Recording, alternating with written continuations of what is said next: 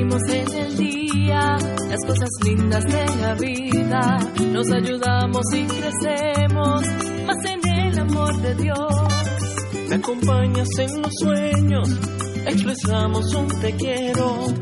Me demuestras el afecto de este valioso tiempo.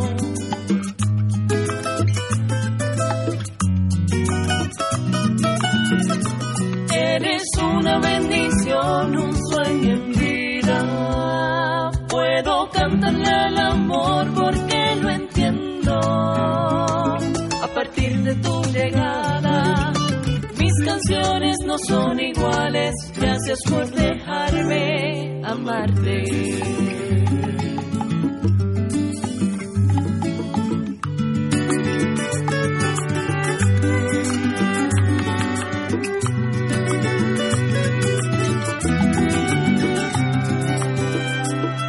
oportunidad de amar, los amigos y familia, repartir toda alegría, juntos en fraternidad.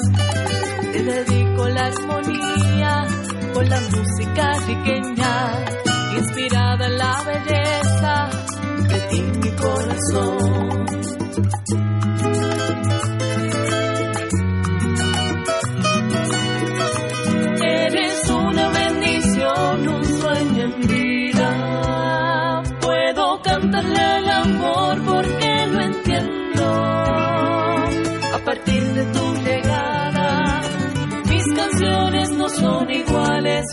Gracias por dejarme.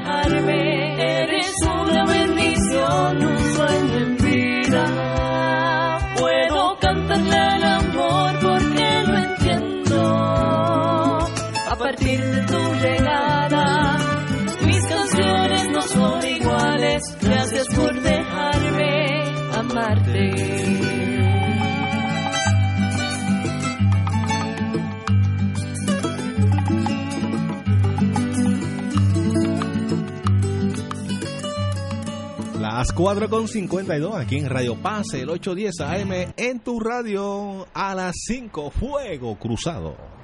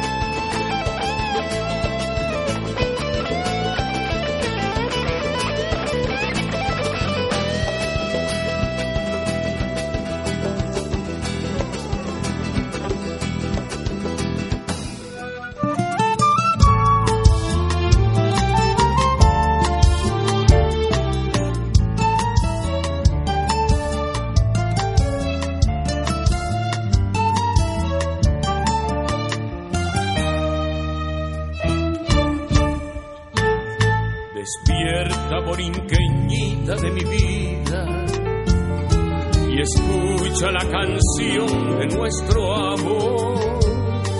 Que vengo lleno de ensueños y de ilusiones, porque ayer me entregaste tu corazón.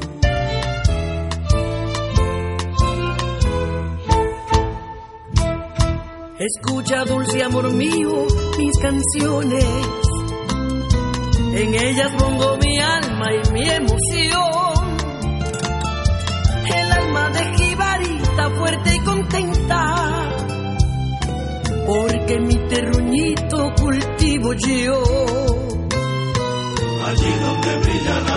Se ve mi bohío. En el tengo un jardíncito de lindos rosales y todas las mañanitas las aves cantan sus madrigales. El rubio sol de Borinquen pinta de rosa mis cafetales. Y el rubio sol de Borinquen pinta de rosa mis cafetales.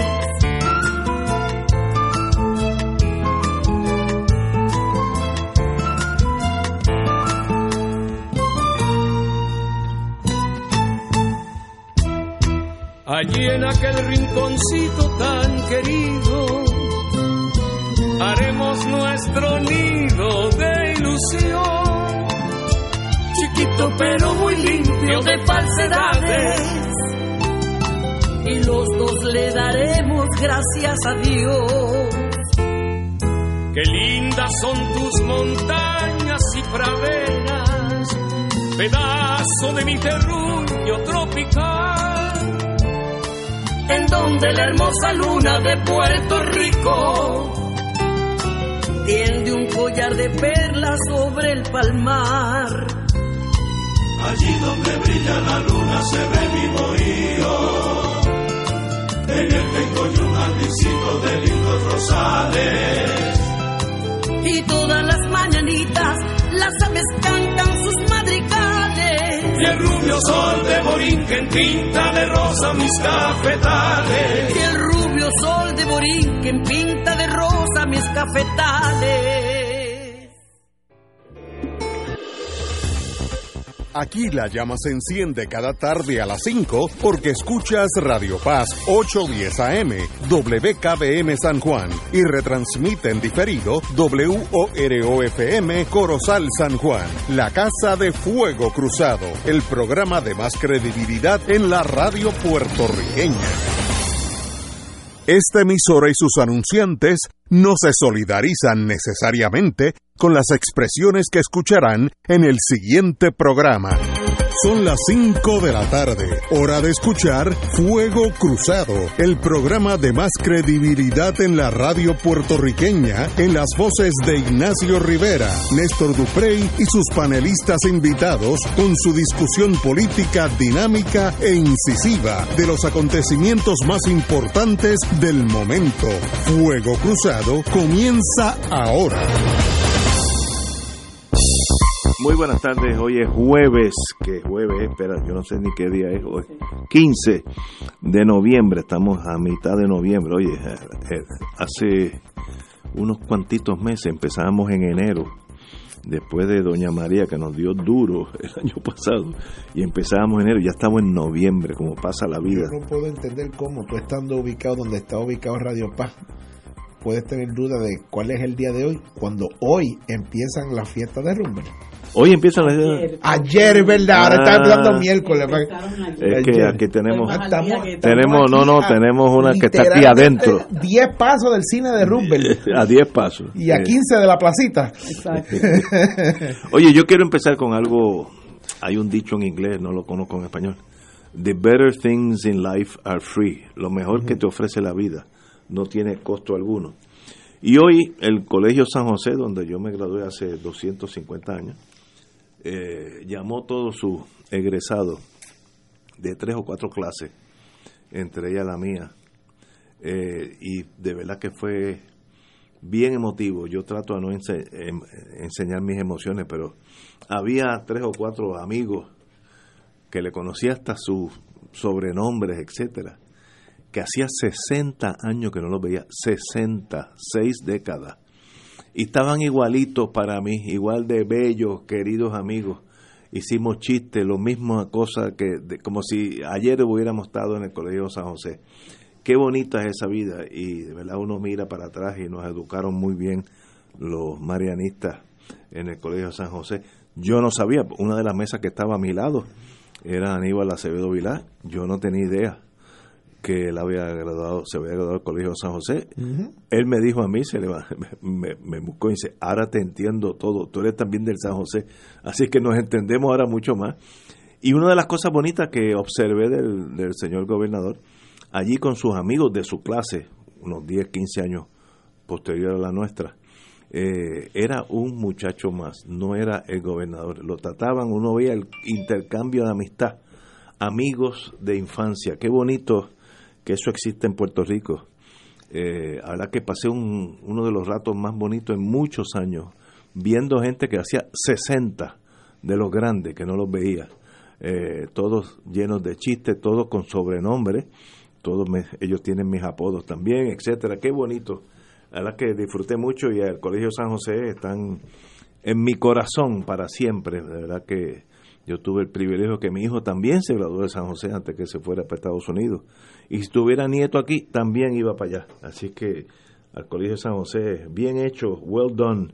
Y, y, qué mucho yo quiero a esos amigos con, con, con los cuales me gradué en el 59, llenos, llenos de vida. El mundo era una delicia Vietnam ni se sonaba el nombre. Mira como lo mucha vida que ha pasado. Eh, y ya, pero seguimos la amistad. Qué bonito, los quiero mucho a todos. No voy a mencionar el nombre porque siempre se me va a quedar uno o dos y, eso sería un crimen. Eh, pero qué bonito que estar allí y, y qué bonito que soy del Colegio San José. Bueno, con esa introducción emotiva que a mí se me hace difícil de hablar en esos sentidos, vamos a aterrizar aquí en La Verde, como decía José Arsenio Torres, el profe. Y es que tenemos un clash, un encuentro. El gobernador ordena una nómina especial para pagar el bono de Navidad. Estoy leyendo el periódico, así que no me critiquen porque estoy leyendo. El gobernador Roselló informó que firmó una orden ejecutiva que ordena que se establezca una nómina, una nómina especial para emitir el pago del bono de Navidad. La petición del gobernador va dirigida a la Secretaria de Hacienda y a la Oficina de Gerencia y Presupuestos y a los jefes de agencias de la rama ejecutiva. Cito al señor gobernador. Aunque el plan fiscal aprobado por la Junta de Supervisión Fiscal no contempla el pago del bono de Navidad para los empleados de la rama ejecutiva, nuestra administración, mediante ahorros y un aumento constatable en los recaudos, ha identificado una partida presupuestaria suficiente para, para pagar el bono de Navidad, sin afectar los objetivos del plan fiscal ni el presupuesto vigente. El señor gobernador indicó que las medidas deben estar dirigidas para que el bono se pague en o antes del 15 de diciembre. Según la orden ejecutiva, las corporaciones públicas del gobierno cuentan con un presupuesto separado al de las agencias de la rama ejecutiva. Las decisiones presupuestarias son tomadas por sus respectivas juntas de directores, quien poseen total independencia. Así que puede haber una que otra agencia, lo dudo, que no pague el bono de Navidad. Eh, cito, no tener el acuerdo propuesto con la Junta de Supervisión Fiscal ha dificultado muchas de nuestras metas pero el bono de Navidad era algo que teníamos que garantizar a los empleados públicos, pues es parte de su salario y es importante para nuestra economía y sociedad en esta época. Esto ha sido el producto de muchos sacrificios presupuestarios y sin contar con los fondos necesarios para nuestro desarrollo económico, para los municipios y para la Universidad de Puerto Rico.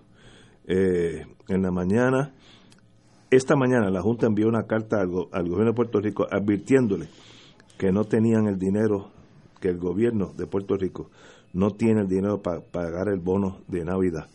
Eh, eh, obviamente hay un choque directo entre, esas, entre el gobierno de Puerto Rico y la agencia. Eh, hoy hizo la Junta la última advertencia al gobierno de Puerto Rico sobre el bono de Navidad. En una misiva firmada por la directora, la señora Yaresco, se advierte que si la, el PNP, la Administración del Partido Nuevo, continúa con su política de pagar el bono, tendrá que lograr una cantidad igual de ahorro dentro de la nómina y el concepto relacionado de gasto para compensar tal gasto y podría quedarse sin fondos para pagar la nómina a finales del año fiscal, que es para junio. Pues, ¿Cuándo es el Sí, sí, el 30 de junio.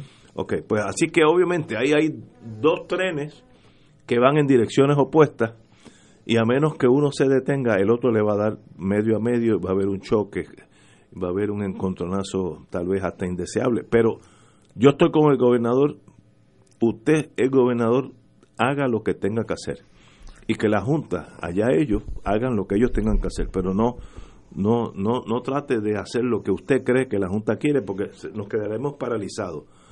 Pague el bono y si la Junta quiere, deténgalo, pero que sea la Junta la que jale ese gatillo. Compañero, Luis Vega Ramos, buenas tardes. Buenas tardes a ti, a María de Lourdes y, y, obviamente mi saludo al amigo Néstor Duprey que está en otro compromiso. En la academia. Está en la academia. Este, allí donde no se moja, este, y pues para mí es un privilegio sustituirlo eh, nuevamente. Eh, yo te oigo a ti, Ignacio, hacer esa relación y decir que hay que estar con el gobernador o con la Junta. El problema es que con cuál de los gobernadores tú estás. Con el que dice ahora que está en las de pagar el bono de Navidad en violación a lo que dice el plan fiscal o con el gobernador que aprobó el plan fiscal junto a la Junta de Control Fiscal que decía que no se pagara el bono de Navidad. El problema es que el gobernador sobre este tema estaba hablando por los dos lados de la boca porque él dice que él está a favor del pago del bono, pero él estaba a favor del plan fiscal que dice que no se pagará el bono. Entonces. Ahí hay una incongruencia, por pequeña, en palabras de abogado. pequeña, incongruencia. Pequeña incongruencia. Entonces, por, por, por un lado dice que hay dinero y hay superávit para pagar el bono y para terminar el año fiscal y para pagar las pensiones. Por el otro lado dice que no hay 30 millones de dólares para los los gastos y los, los, pagos ¿verdad? Y, y, de la policía. Y por otro lado, la Junta que dice que no hay chavos para el bono y que no hay chavos para las pensiones, dice que sí hay chavos para la policía.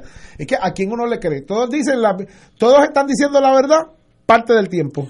Pero cuando tú tiras los dados en la mesa, ya no se pueden recoger pague el bono y entonces verá si la Junta tiene el poder de detenerlo, que, de paso yo creo que lo tiene. Bueno, pero, por eso, ¿qué, ¿qué, puede pasar aquí eh, con esta eh, bravuconería del gobernador, que es como la, como la cosa de la reforma contributiva, que no es reforma contributiva, que es decir que está haciéndose algo por el país, que es decir que se está cumpliendo con un compromiso programático, con la esperanza, con la vela prendida, escondidita y tras la cortina de que la Junta lo anule y entonces el malo de la película, el Grinch, ya que estamos en la época navideña, sea la gente, la gente de la Junta de Control Fiscal, y entonces el gobernador diga, yo cumplí, yo eh, traté de pagar el bono, yo cumplí, yo legislé una reforma contributiva aunque esté descuadrada, es la Junta la que no quiere que esas promesas programáticas se cumplan y este, ellos son los malos y yo soy el bueno. Así que me parece que es un juego un tanto trillado, pero vamos a ver hasta dónde está dispuesta a llegar la Junta. Aquí lo que procedería técnicamente es que la Junta acuda al tribunal, donde la juez Swain, y diga, mire, el gobernador de Puerto Rico está implantando una orden ejecutiva que le instruye a su gobierno a violar el plan fiscal ordénele al gobernador su pena de desacato y ordénele a la secretaria de Hacienda su pena de desacato y ordénele a todos los empleados de Hacienda que tengan que ver con la preparación de esta nómina especial y a los jefes de agencia que distribuyen los cheques que no pueden hacer eso porque violenta el plan el plan fiscal. Y entonces solicitarán el remedio que ellos se atrevan a pedir que proceda en derecho que debiera ser el desacato a una orden del tribunal si es que el tribunal les da la razón porque el tribunal no puede revisar el, el, plan fiscal. bajo promesa, lo único que puede hacer Swain es velar por el cumplimiento del plan fiscal, no lo puede alterar. Entonces, ante ese caso que en papeles suena bastante claro, pues veremos a ver si Taylor Swain va a, va a ordenarle a los funcionarios del gobierno de Puerto Rico que no paguen el bono de Navidad, so pena de que los puedan arrestar o detener y más aún, si la juez Taylor Swain llegara a eso, vamos a ver si los funcionarios del gobierno de Puerto Rico están dispuestos a desobedecer a la, a la juez Taylor Swain, so pena de la sanción que ella le advierte, le advierta que va a pasar si no hacen eso, o si esto de alguna manera eh, abre la puerta por un mecanismo extraordinario, por una especie de mini receiver, por una especie de mini síndico que se pueda hacer cargo de las llaves de las computadoras de Hacienda y asegurarse que no se emitan los cheques del bono de Navidad. Compañera María de Lourdes Guzmán. Yo lo que pienso es que aquí se le da mucha vuelta a la noria. Aquí lo que hay es que sacar eh, babilla de donde parece que no lo hay, ¿no? Y enfrentársela a la Junta como Dios manda, eh, porque todo el tiempo durante la campaña de Ricardo Rosselló estuvo diciendo que él tenía estas conversaciones con la Junta, que todo iba a marchar fiel, eh, eh, miel sobre hojuelas y que él tenía un plan, etcétera, etcétera. Entonces ahora están en un constante choque porque por un lado, como dice Luis, él expresa primero estar de acuerdo con el plan fiscal, el plan fiscal es es totalmente contraproducente al país y elimina derechos que la gente tiene, derechos esenciales, porque el bono de Navidad, aunque alguna gente lo vea eh, como, como una dádiva o como un bono, la realidad es que ante la precariedad que está viviendo la gente en el país, ¿verdad? Ante la inflación, ante el hecho del, del bajo poder adquisitivo que tienen los ingresos de los puertorriqueños, ante el hecho de que los, aument los salarios aquí no aumentan, el bono de Navidad se ha convertido en parte del salario que tiene la gente, mucha gente lo utiliza no para irse a las, a las tiendas a comprar, sino lo utiliza para muchas necesidades especiales. Y claro está, el no pagar el bono de Navidad, si Roselló está bien malito en esas encuestas que discutiremos más tarde, el no pagar el bono de Navidad lo va a, a, a, enterrar, digámoslo así, porque eso es algo que yo creo que el país no le va a perdonar.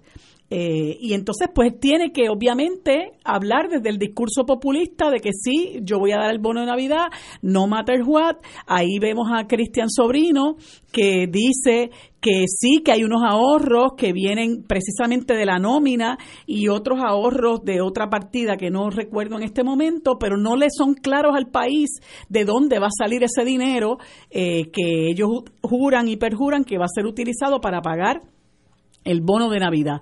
Y por otro lado, eh, la, la, la, dictadora Natalia Yaresco, que yo pocas personas he visto expresarse con la insensibilidad y la crueldad con que lo hace esta mujer, eh, pues dice, pues usted va a tener que votar gente después, porque yo no veo los ahorros que usted dice que, que, están anunciando, yo no, no veo los ahorros que usted dice que van a utilizar para pagar ese bono Navidad. Así que como yo no los veo, pues mire, de algún lugar va a tener que sacar el dinero y eso va a tener que ser de la nómina. Y ella lo dice tan feliz, porque como ella va a recibir seguro sus 650 mil dólares al año, pues ella le importa tres pepinos angolos la suerte de, de nuestro pueblo y que haya gente que siga quedándose en la calle.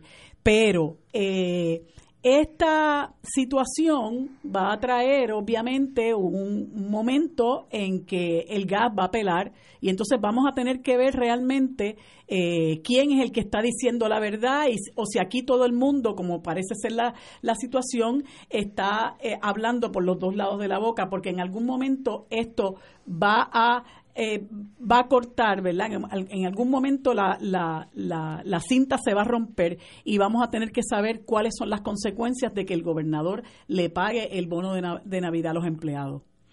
Yo, eh, como Puerto Rico es una cosa extraña. Para mí el bono de Navidad no es un bono, es que tú has diferido el salario tuyo y lo has dividido en 12 meses y y, ese bono es el salario que tal vez tú debiste haber eh, recibido durante el año pero lo pagan de diferentes formas. Por tanto, para mí es parte del salario. no, no, para ti no. Ahora mismo nos está escuchando el exsecretario del Trabajo, el querido amigo Fran Zorrilla, y eso es lo primero que me acuerdo, ah. es que lo primero que en términos legales el, salario. es el, el bono de Navidad en nuestro sistema es parte del paquete de compensación de un empleado, es parte de su salario. O sea, Estoy totalmente de acuerdo. Que se estructura de una manera distinta para darle cierta flexibilidad al, empleado puertorriqueño, precisamente en un momento donde los puertorriqueños no, no tenemos una serie de obligaciones económicas, que es la que es la, época, la época eh, navideña. Pues así que en ese sentido, eh, lo que estamos hablando, cuando la señora Yaresco que no digo yo tiene un bono de Navidad, tiene un bono de 12, de, 12 meses al año, 600 cuánto es? 50. 650 mil. Dice que no se le pague el bono a los puertorriqueños, el bono de Navidad. Lo que está diciendo es que se le corte un pedazo del salario que legalmente es parte de esa compensación en Puerto totalmente de acuerdo. Yo creo que eso es salario y creo que es una obligación del gobierno para pagar. Vamos a una pausa y continuamos con este tema. Fuego Cruzado está contigo en todo Puerto Rico. La oficina médica del Dr. Ramón Luis López Acosta, especialista en medicina de familia, provee servicio a pacientes adultos y geriátricos de manera continua y comprensiva, servicio de medicina primaria preventiva y de medicina intrahospitalaria a nuestros pacientes, localizada en la calle Lloveras 650, edificio Centro Plaza, suite 207, Santurce, cerca del Hospital Pavía. Llámenos al 787 725 7888 725-7888 y haga una cita para evaluación. Aceptamos la mayoría de los seguros médicos Advantage y comerciales. La Parroquia y Academia Espíritu Santo de Levitown presentan a Andy Montañez en Viva la Navidad. ¡Viva Nochebuena! ¡Viva Navidad! Ven y disfruta de una espectacular gala de Navidad en familia. Acompáñeme que en este momento son 55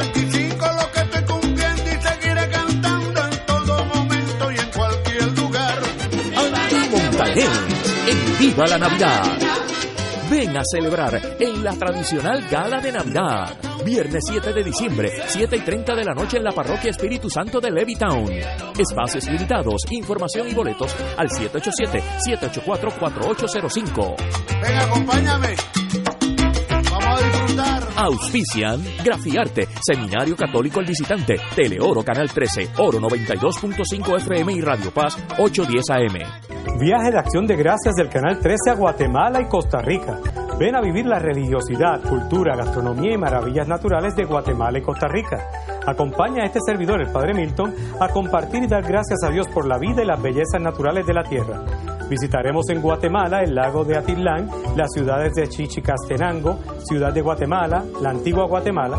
En Costa Rica iremos a la ciudad de San José, al volcán Poás, la Paz Waterfall Gardens, el volcán Irazú, Cartago y el Valle de Orosí. Los espacios son limitados. El viaje incluye boleto aéreo ida y vuelta, traslados aeropuerto-hotel-aeropuerto, alojamiento de siete noches en hoteles cuatro estrellas superior, todos los desayunos, almuerzos y cenas, entradas a los monumentos y parques incluidos en el programa, propinas y todos los recorridos y visitas guiadas. Marca ahora y reserva tu espacio llamando a Sorimar Travel al 787-740-8925. Sorimar Travel 787-740-8925. Si estas restricciones aplican, nos reservamos el derecho de admisión. Sorimar Travel, licencia MV6. Cada sábado de 9 a 11 de la mañana tendrás un encuentro con De Frente con la Verdad, donde se discuten asuntos que tocan de cerca la actualidad en todas sus perspectivas, las historias que afectan a tu diario vivir, estos y otros temas analizados desde el punto de vista evangélico. De Frente con la Verdad, todos los sábados de 9 a 11 de la mañana por Radio Paz 810. Y ahora continúa Fuego Cruzado.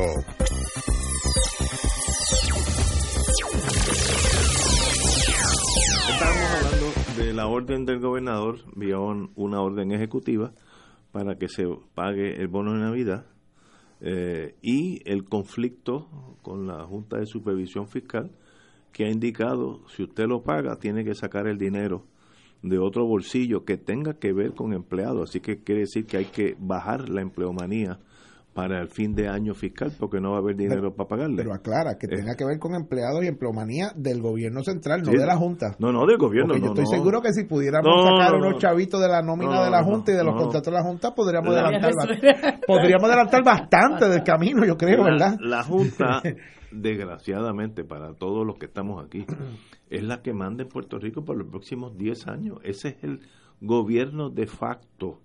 El gobierno local, cada día que pasa, tiene menos poderes y ahora estamos viendo, ya se, ya se quitaron los guantes. Y ahora estamos viendo lo duro que está pegando la Junta. Y va a ser peor de aquí a un año, peor. Eh, vamos a, a- a sacrificar el pueblo para pagar la deuda. Sistema capitalismo al desnudo, sí. Y, va- y va a doler, sí, va a doler.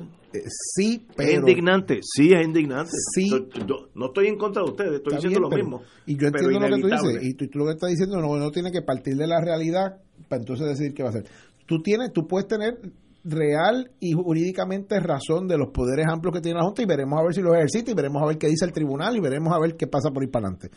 Pero el problema es que de los poquitos que nos quedan, incluyendo la indignación moral, nosotros mismos los entregamos. Y cuando digo nosotros mismos, los entregamos a través de lo, de, de lo poquito que le pueda quedar o lo poquito que podamos ejercer nuestros organismos de gobierno. O sea, mientras el gobernador se, se presta a dar una pelea, supuestamente por el bono contra la Junta de Control Fiscal, ese mismo fue el gobernador que le firmó la ley hace unos días, que está camino a firmar una ley, eh, de, de, avalar el pacto con los bonistas de Cofina cuando la Asamblea Legislativa irresponsablemente no hizo ningún análisis sobre si eso era bueno o malo para Puerto Rico. Ninguno.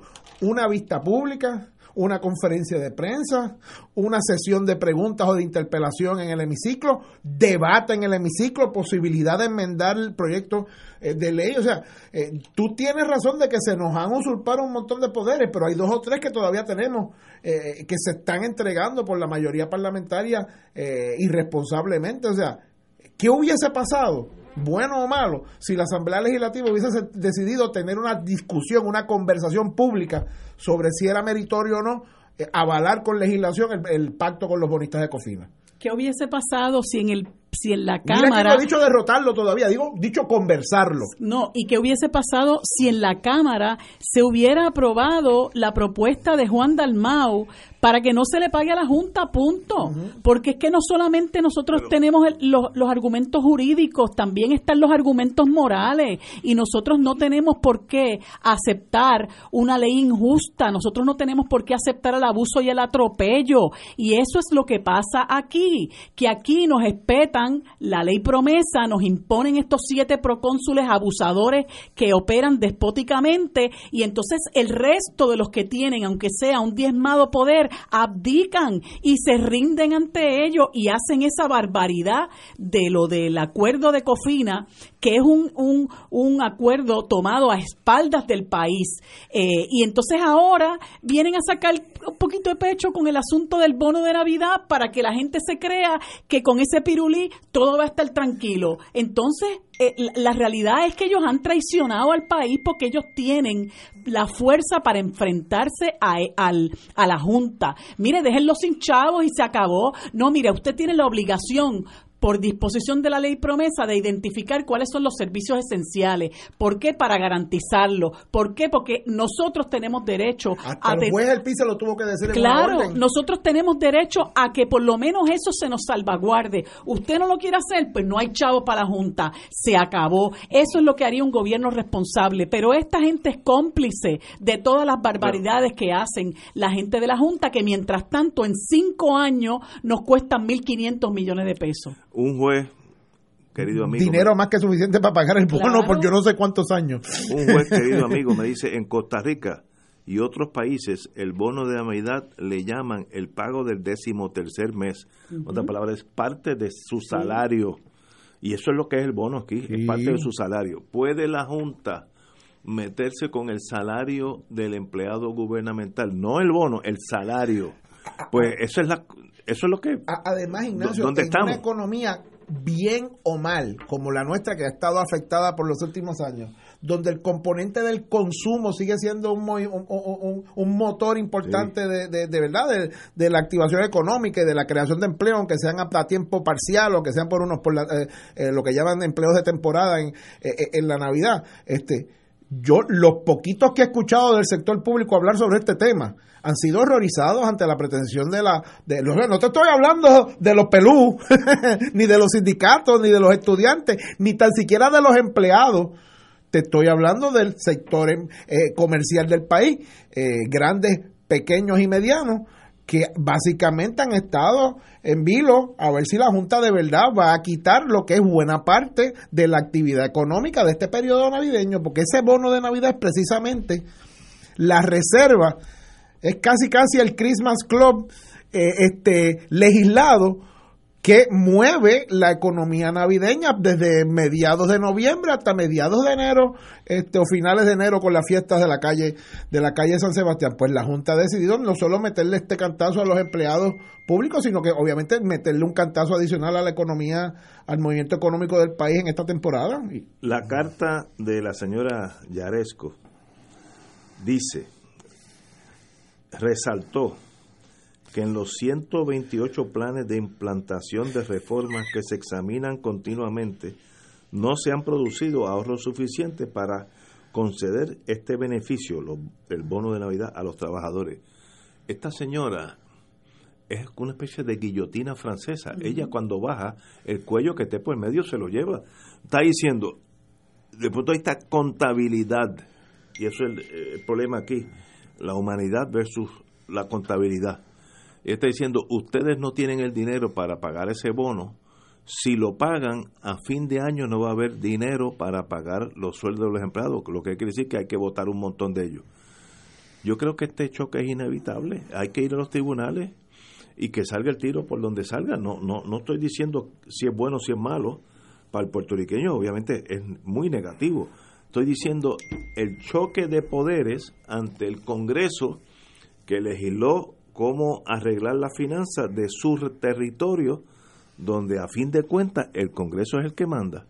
Y el Congreso creó un Frankenstein, que le llaman este, la Junta de Control Pero- Fiscal, pero- con una es que no con para arreglar- ejecutiva que se llama Yarulesco, es como que se te- llama esa señora. Yaresco, es que tengo, tengo que diferir con todo el, el afecto de, de ti, Ignacio, porque no es para arreglar las finanzas de nadie, es pa- para asegurarse el pago a los bonistas. ¿Por qué? no, Por- porque en el mismo plan fiscal de la. Junta, el mi- eh, o sea, pero no es para arreglarnos la vida, o sea, si tú me dijeras, mire, Puerto Rico, tienen que chuparse 4, 5, 10, 12 años de sufrimiento, porque al año número 13 eh, volvemos a caer otra vez en la zona negra y si no se vuelven locos ustedes deben poder entonces eh, eh, este, zarpar y, y- y navegar sin mayor problema. Pero aquí la locura es que en la receta que nos está endilgando la Junta Fiscal, con el aval del gobernador y de la Asamblea Legislativa, ellos mismos dicen que si aún si hacemos todo lo que ellos quieren que hagamos lo, por los próximos 12 años, en el año número 12 no tenemos con qué pagar otra vez. Entonces, ¿para qué estamos haciendo esto? Pero- si ellos, no si, ellos mismos dicen, ellos mismos dicen, oiga, si usted hace todo lo que nosotros le decimos que hacer, que hay que hacer, le pasa la planadora a la Universidad de Puerto Rico y le tumba 8 o 9 recintos, le quita el 25% de las pensiones a algunos pensionados y al menos que le quita, le quita 10 o 12%, deja a los municipios inoperantes con los servicios esenciales que hay que hacerle, le quita la aportación o le reduce a nada la aportación de del patrono al, al plan médico de los servidores públicos, aun si usted hace todo eso, para pagarle a los bonistas con este acuerdo que estamos haciendo, el de Cofina y otros que se están negociando, en 12 años se tiene que volver a sentar de esa gente a pedirle que le, le refinancie el, préstamo- el préstamo. O sea, eh, ¿para qué el sufrimiento de ahora? O sea, si tú me dijeras, yo te garantizo a ti que con estas medidas, tú no te tienes que preocupar por el Puerto Rico que va a tener que, eh, eh, el que va a tener que vivir tu hija. O la, o, o la hija de María de Lourdes. Eh, pues mira, uno respira hondo si le convencen de, de que los números son sólidos, pues uno lo puede pensar. Pero lo que están diciendo es, chávate tú para pagarle a los bonistas y en 12 años vuelve y siéntate para negociarlo otra vez. Tenemos una última ronda sobre eso porque ustedes me, me ponen banderilla. Entonces el toro, el toro empieza a fajar. Vamos a una pausa, amigo. Esto es Fuego Cruzado por Radio Paz 810 AM. Diariamente en nuestra cocina algo delicioso se cuece en la olla. Se escucha el cortar de la cebolla y el triturar de los ajos. En Freshmart utilizamos ingredientes frescos sin aditivos ni preservativos. En el deli encontrarás la mejor variedad de desayunos, almuerzos y cenas, pizzas artesanales y más. Los mejores especiales de la semana para comer sano y sabroso. Explora la variedad de ofertas más saludables. Ven a Freshmart en Aguadilla, Caguas, Carolina, Condado, Guaynabo y Atorrey. Freshmart es para todos. Fuego Cruzado está contigo en todo Puerto Rico. Como pensionada del gobierno de Puerto Rico, yo quiero el plan Humana Ruby Max para recibir cubierta ilimitada para dentaduras y coronas con cero de copagos y muchos beneficios más. Elige a Humana y llama a un representante autorizado de ventas al 1-888-338-2185. De nuevo, 1-888-338-2185. Todos los días de 8 a.m. a 8 p.m. Llámanos hoy y elige a Humana. Con salud le sumas a tu vida. Humana. Humana Ruby Max es un plan Medicare Advantage HMO con un contrato con Medicare. La afiliación en este plan de Humana depende de la renovación del contrato. Actor pagado. Aplica a H4007 raya 801. Anuncio autorizado por la Administración de Seguros de Salud del Gobierno de Puerto Rico. 2.6 millones de autos en Puerto Rico, algunos de ellos con desperfectos.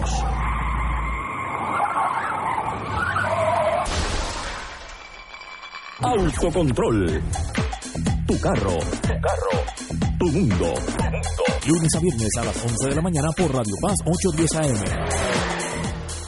Puerto Rico celebra la solemnidad de Nuestra Señora, Madre de la Divina Providencia. Que todo el pueblo proclame que tú eres protectora y patrona de Borinquen. La Conferencia Episcopal de Puerto Rico invita a todo el pueblo católico a celebrar la fiesta de Nuestra Señora de la Providencia y la clausura del jubileo del Beato Carlos Manuel Rodríguez. Lunes 19 de noviembre, Coliseo Mario Quijote Morales en Guaynabo. La celebración comenzará a las 10 de la mañana. Las puertas abren desde las 8 de la mañana. Info 787-727-7373, extensión 1157.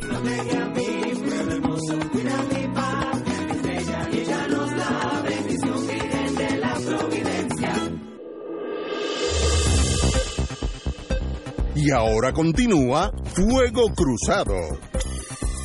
Regresamos amigos y amigas a Fuego Cruzado. Estamos aquí, Romancing the Stone.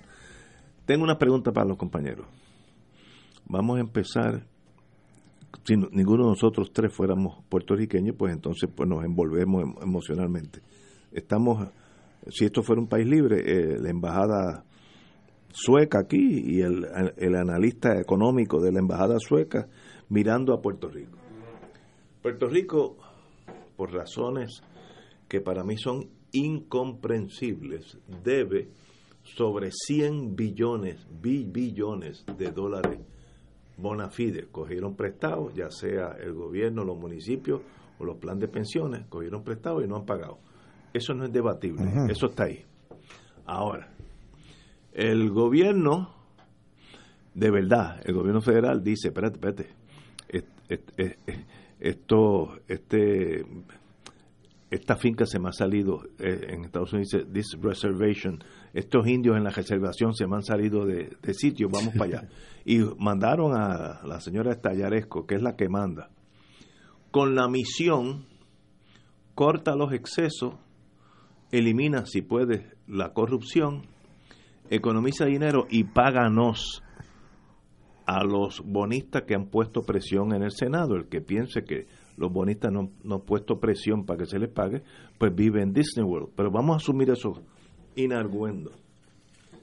Esos son los hechos estipulables.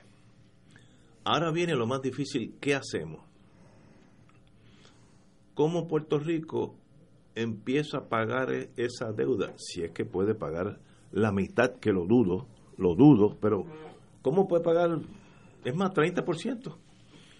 ¿Cómo puede pagar ese 30% en una, una economía menguante? El motor de la economía, que eran las 936, murieron y ahora mismo no hay alternativa a ese vacío de la 936. Por tanto, tenemos una deuda de 100 y menos recursos para producir dinero para pagar el 30%. Si uno fuera de esa embajada neutral, ¿qué soluciones tiene esto? Si uno piensa emocionalmente, pues no van a pagar nada. Pero es que tú no puedes eso porque el que tiene los Marines, a fin de cuentas, es el Congreso. El que tiene poder absoluto cuando llegue el momento de la verdad es Congreso. Así tú tienes que bailar, como decía Winston Churchill, bailar con esa adversidad. ¿Qué solución tiene que esa gente se queden más o menos contentos, que se le pague algo, y nosotros pues más o menos seguir un sendero que nos permita vivir con menos boquetes en la carretera, menos cierres de escuela, ¿sabes? ¿Dó- ¿Dónde tú tiras esa línea? Porque el problema es bien fácil de analizar. La solución hasta ahora es un gran misterio. Compañero. Es que Ignacio, eh, eh, el, el plan, el diseño, lo que hay que mirarlo con calma y hay que respirar hondo. Está ahí presentado en ese plan fiscal que se discutió y se aprobó hace tres o cuatro semanas. Que se aprobó, no se discutió, se aprobó y después nos enteramos lo que decía el plan fiscal.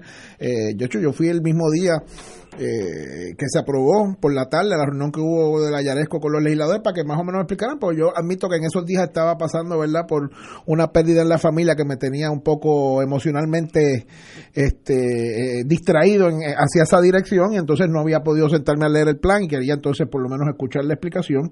Y, y, me tomó unos días quizás por eso, pero después, y con esto que está pasando lo tengo claro y lo, dije en el turno anterior, esta gente nos están creando una dependencia en el, en el refinanciamiento para volvernos a sentar a la mesa cada 12 o 15 años a volver a renegociar por 30 o 40 años más y tenerlos en la esclavitud de cada vez que sea un, un, rene- una- un refinanciamiento más oneroso para el pueblo de Puerto Rico y con mejores ganancias para los bonistas y, a perpetuidad. Esto es como el que el que lo llaman a usted, que yo no voy a decir ninguna de las empresas que pasan, pero usted a veces está un poquito apretado porque se ha, se ha quedado post huracán, se quedó atrás sin unos chavitos, le dice, contra, estoy atrás tres o cuatro mil pesos, y lo llama a una de estas empresas usureras y le dice, ay, María, María de Lourdes, hoy es el día de tu suerte, tengo cinco mil dólares para ti esperándonos en la oficina, tú lo que tienes que venir es a firmar y todos unos préstamos muy módicos, y cinco mil dólares, bien, ¿Y, ¿y cuánto es la mensualidad? Ah, baratita, baratita, 200 dólares eh, al mes, ah, qué bien, 200. ¿y por cuántos años? Pues, pues eso, no te preocupes, siete años, seis o siete años, espérate, 200 por 12 es 2.400. Por seis, por siete es casi 15 mil pesos. O sea, que usted me está vendiendo 5 mil pesos ahora a cambio de que yo le pague 15 mil para atrás. Es en esa ruta es que están embarcando a Puerto Ok, Rico. que- pero- Cada vez pero- te cavan un hoyo más profundo y dicen, pero- pero yo te doy la solución. pero y la sí. solución te va a costar un poquito más. y Pero- un poquito más. Ok, y un poquito más. Pero sigue, eh, pero trata de, de, de seguir mis dudas. Y en el interín, No. perdóname Ignacio, y en el interín, si, si estás apretado, te compro la, la, la, la, la generación de energía eléctrica. Y si estás apretado, como por ejemplo, déjame darte un ejemplo que aquí no se ha discutido mucho, porque gracias a Dios Estás apretado, se cierro 400 escuelas. y si estás y si No, no. estás apretado, una cosa que hay en el Código Civil, compañeros, eh, en, en la propuesta que se está discutiendo, que gracias a Dios se aguanta este enero, en la parte que definen bienes de uso y dominio público, se definen am- ampliamente, incluyendo los que tienen valor ecológico, valor, valor este patrimonial, valor monumental, valor artístico, valor eh, este de, de muchas consideraciones. Y después de que definen eso tan chévere, que uno dice, qué bueno, vamos a proteger todas esas cosas, te ponen un articulito, un articulito que creo que es el 248, que se llama Concesiones Administrativas sobre Bienes Públicos. Y te crean una ley de APP, Fast Track, y te dicen que cualquier bien de uso de dominio público puede ser enajenable a, una- a un, a un privado después que se le ponga un término de tiempo, un término fijo, que puede ser 99 años. Y funciona eso, te pueden empezar a alquilar las playas por 50 o 60 años. Pero espérate, eh, vamos, vamos para atrás. Te he oído, pero yo te pregunté, ¿qué hacemos, gobierno de Puerto Rico? Tú estás en una embajada neutral, no, no pienses como puertorriqueño ni como americano porque te- nos perdemos. ¿Qué hace este país para salir de esa encerrona? No es que los que la Junta es mala, vamos a estipular eso. Eh, La señora Yaresco es lo más malo desde, desde el tifo idea. Eh, muy bien, estipulado.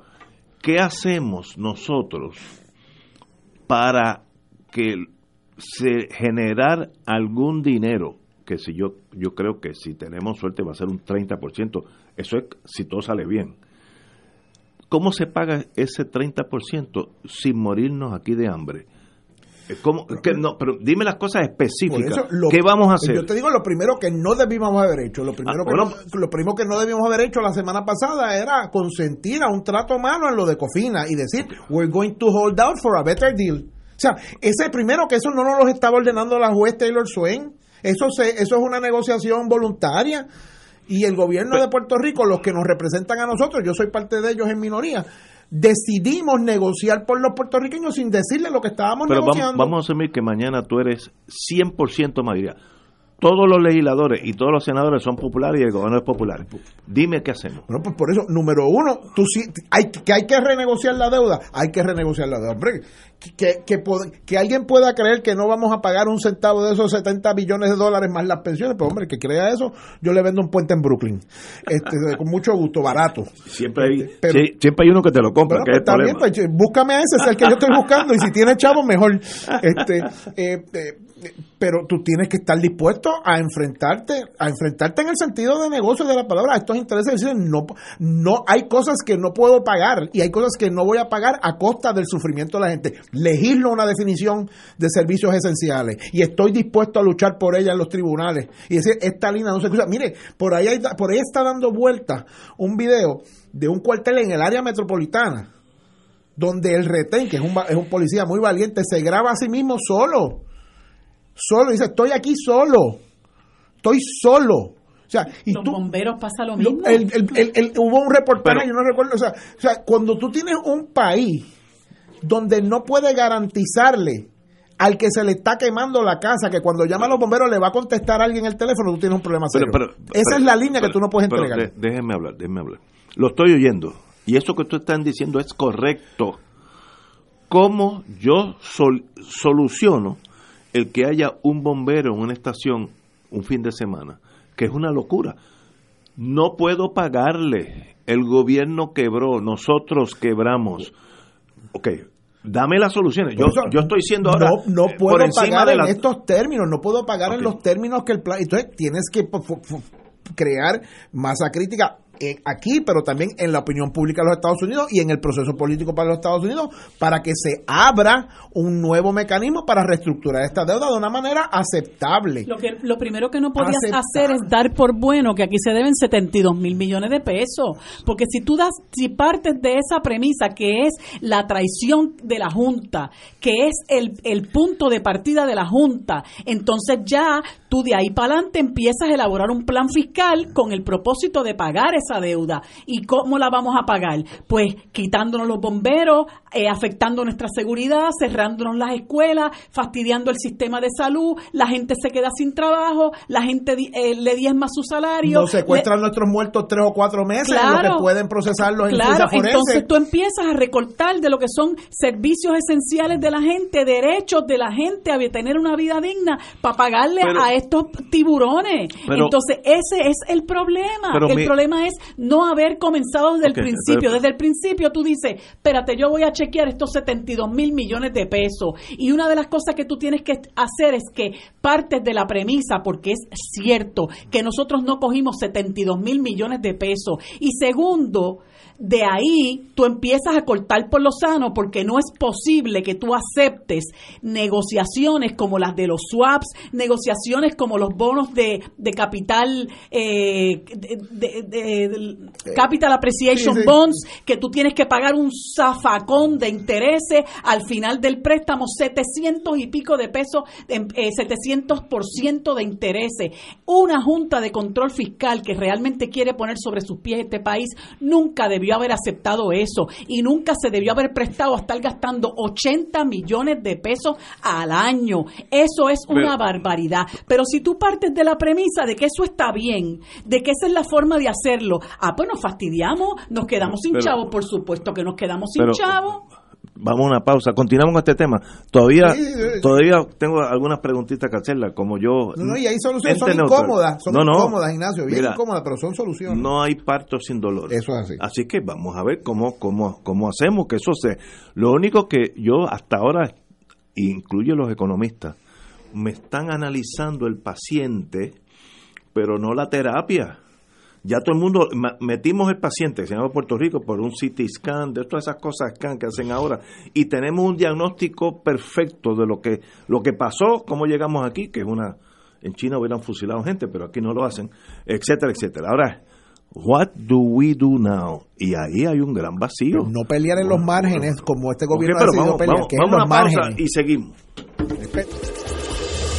Fuego Cruzado está contigo en todo Puerto Rico. Soy una apasionada de la vida. Disfruto ver a mis hijos crecer, a mi familia cuando ríe, a la gente cuando me abraza y pienso que en la vida siempre hay que dar para recibir. El miércoles antes del Día de Acción de Gracias, aprovecha para conversar con tu familia sobre tu decisión de convertirte en donante de órganos y tejidos. Únete a las más de 657 mil personas que se han registrado como donantes. Accede a donevidapuertorico.org o al renovar tu licencia de conducir. Díselo a tu familia.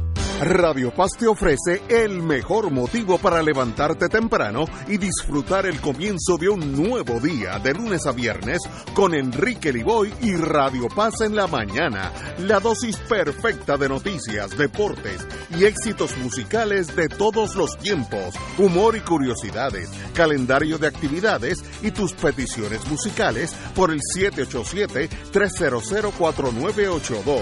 Conéctate con el 810 AM de lunes a viernes con Enrique Liboy y Radio Paz en la mañana.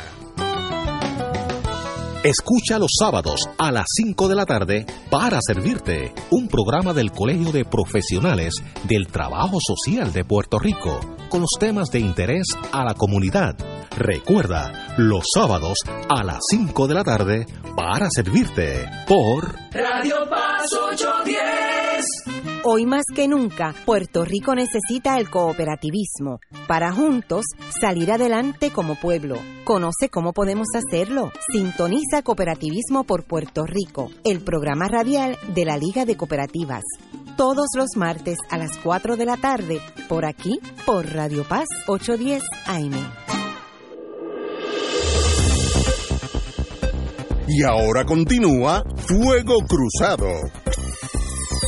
Amigos y amigas, continuamos el no solo diagnóstico de la enfermedad que se llama quiebra de Puerto Rico, ya que yo creo que lo hemos tenido suficiente en CT scans, los economistas, eh, todos, acá en Puerto Rico hay excelentes economistas, eh, básicamente tiene un, un diagnóstico bastante claro de lo que pasó. Lo más brillante ahora sería, ¿qué hacemos? Y ahí hay varios miedos. Recuerda que eh, ser miembro de una colonia genera miedo ancestral.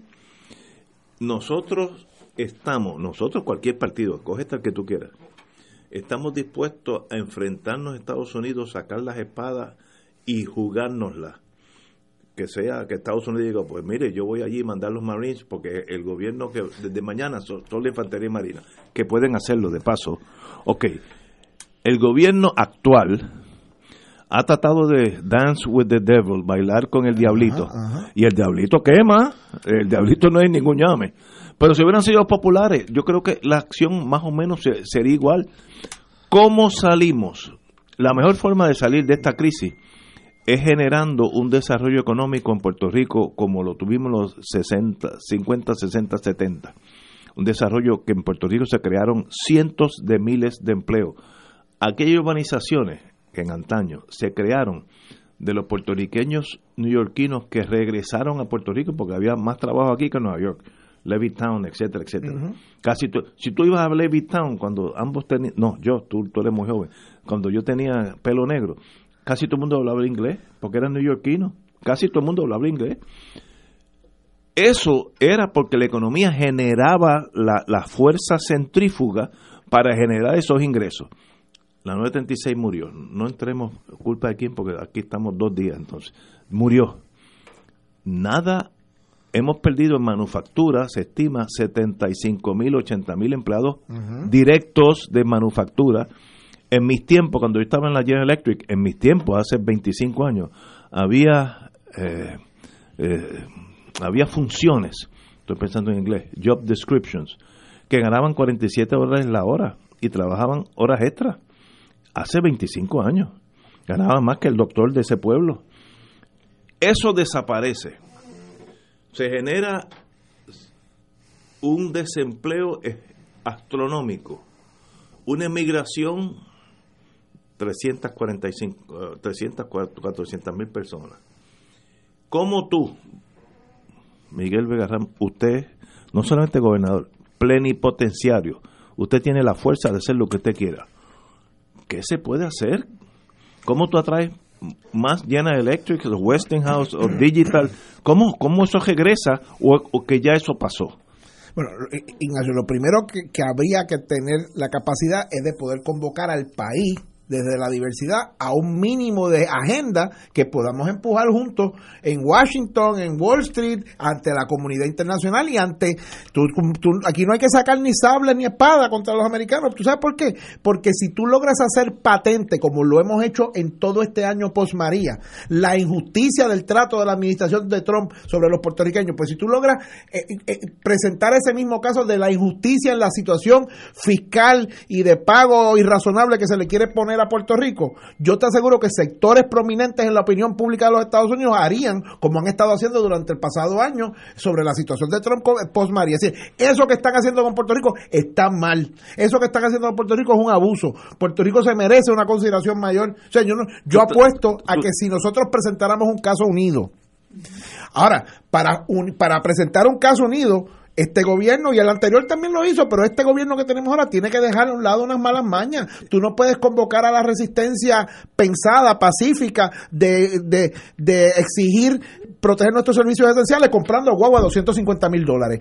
pagándole 250 mil dólares a una secretaria de educación, votando cientos de millones de dólares en publicidad eh, con, con Edwin Miranda y COI, porque la gente no se va a sentir convocada a eso, pagando 14 o 15 millones de dólares con, con el contrato aquel de tus valores cuestan. O sea, eh, eh, si nosotros vamos a tener éxito en esto, y yo creo que pudiéramos tenerlo, o sea, esto, o sea, hay gente allá que está preocupada por Puerto Rico, hay gente en el mundo que ha dicho, mira, lo que está pasando en Puerto Rico es, un atropello a los derechos humanos esenciales que todo ser humano en el planeta se merece.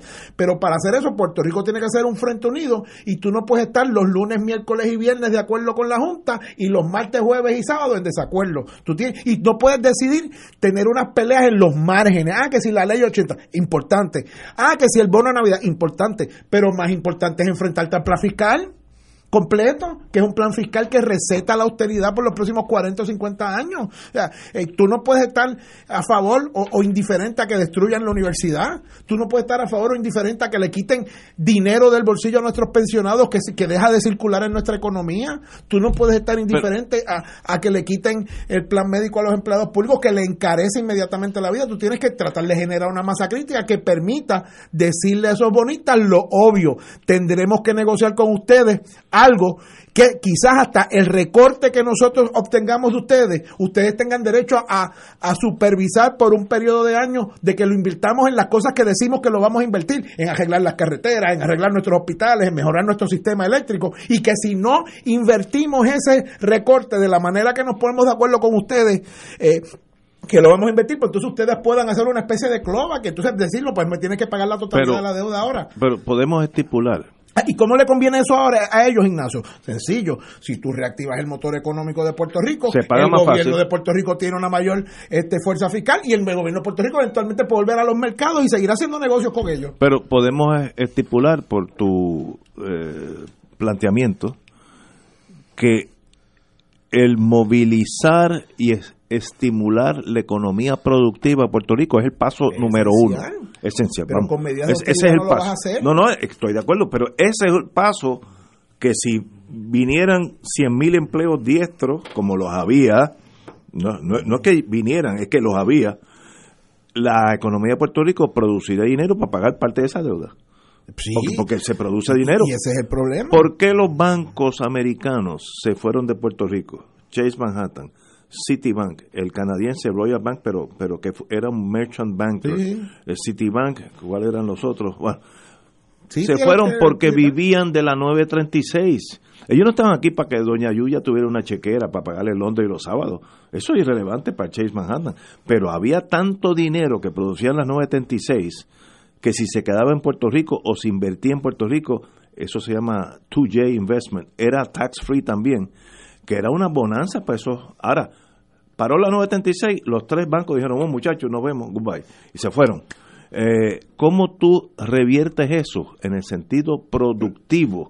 no es un llame. Si, nos ponchamos nosotros mismos el año pasado cuando se discute la reforma de contributiva de Trump, Aquí a mucho sudor y sacrificio, a mucha pata y pescosa, se acabó haciendo un frente común sobre una propuesta específica que desde el gobernador hasta los partidos, hasta el Partido Popular Democrático, hasta unos sectores empresariales, hasta otros sectores que quizás somos un poco más este eh, antagónicos a ese tipo de visión, pues consentimos a que se tratara de llevar un frente común para que un lenguaje que era peligroso para Puerto Rico no se excluyera. Pues a última hora vinieron Jennifer González, Tomás Rivera Che, dijeron, no, no, trátenos como los estados, porque eso es lo que nos importa a nosotros, a nosotros no nos importa. Y ¿Y qué hizo, qué hicieron los republicanos de Jennifer? Pues destruyeron el lenguaje que se había trabajado en consenso y les petaron a Puerto Rico el lenguaje de la estadidad.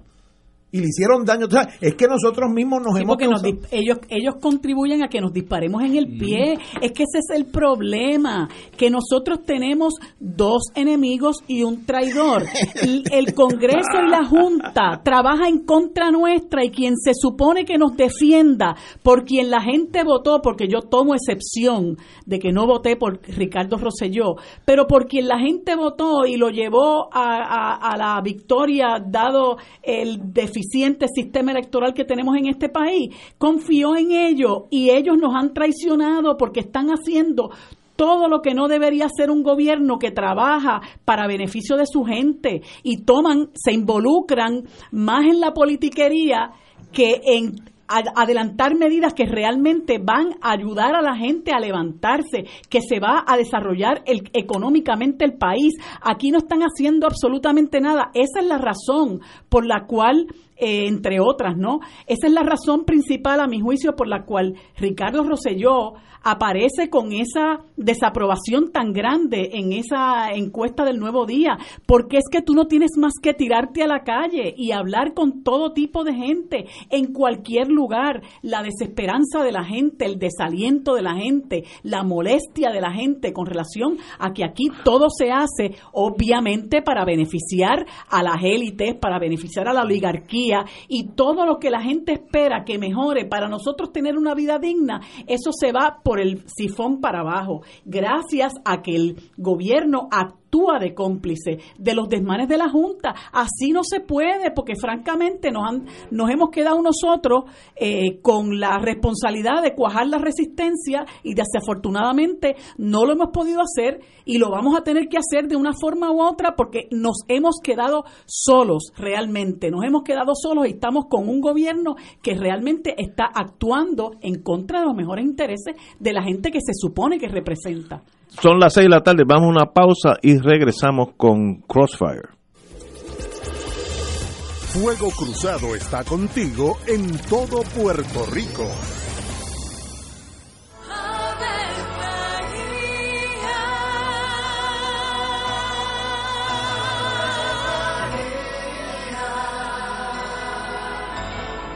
El ángel del Señor anunció a María. Y ella concibió por obra del Espíritu Santo. Dios te salve María, llena eres de gracia, el Señor es contigo. Bendita tú eres entre todas las mujeres, y bendito es el fruto de tu vientre Jesús.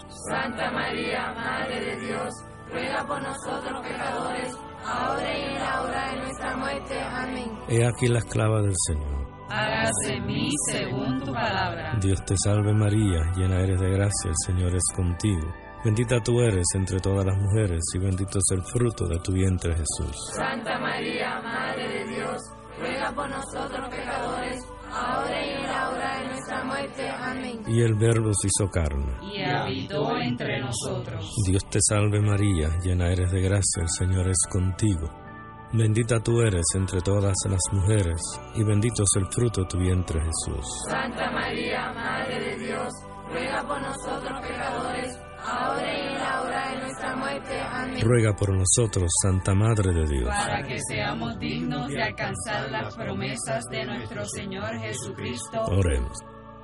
Derrama, Señor, tu gracia sobre nosotros, que por el anuncio del ángel hemos conocido la encarnación de tu Hijo, para que lleguemos por su pasión y su cruz a la gloria de la resurrección, por Jesucristo nuestro Señor. Amén. Gloria al Padre, al Hijo y al Espíritu Santo. Como era en un principio, ahora y siempre,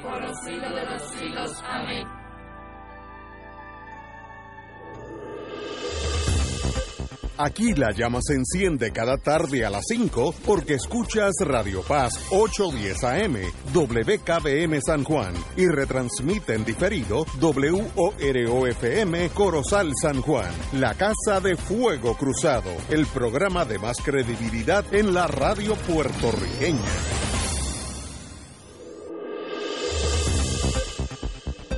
Y ahora continúa Fuego Cruzado.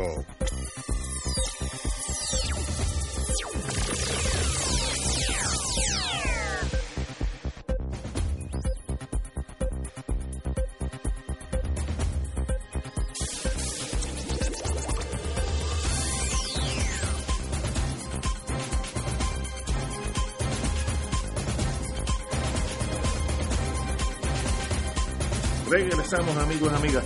Como no pudimos solucionar el impasse económico de Puerto Rico, yo creo que todos estamos de acuerdo que la, el Pero- pero- pero desarrollo económico sería ventajoso para todos. pero tranquilo, porque aquí, para la Junta. aquí ahora vienen unos 100 mil, 100 mil millones de No, dólares de acuerdo al plan fiscal en, en ayudas federales post María y con eso la economía va a repuntar 4 o 5 años. Oh, perdón, Trump dijo esta semana que no va a mandar más chavo a Puerto Rico. Eh, eh, como dijo Marilu, tiene razón. Estamos solos. Estados Unidos, después de la Guerra Fría, Puerto Rico es una pesadilla.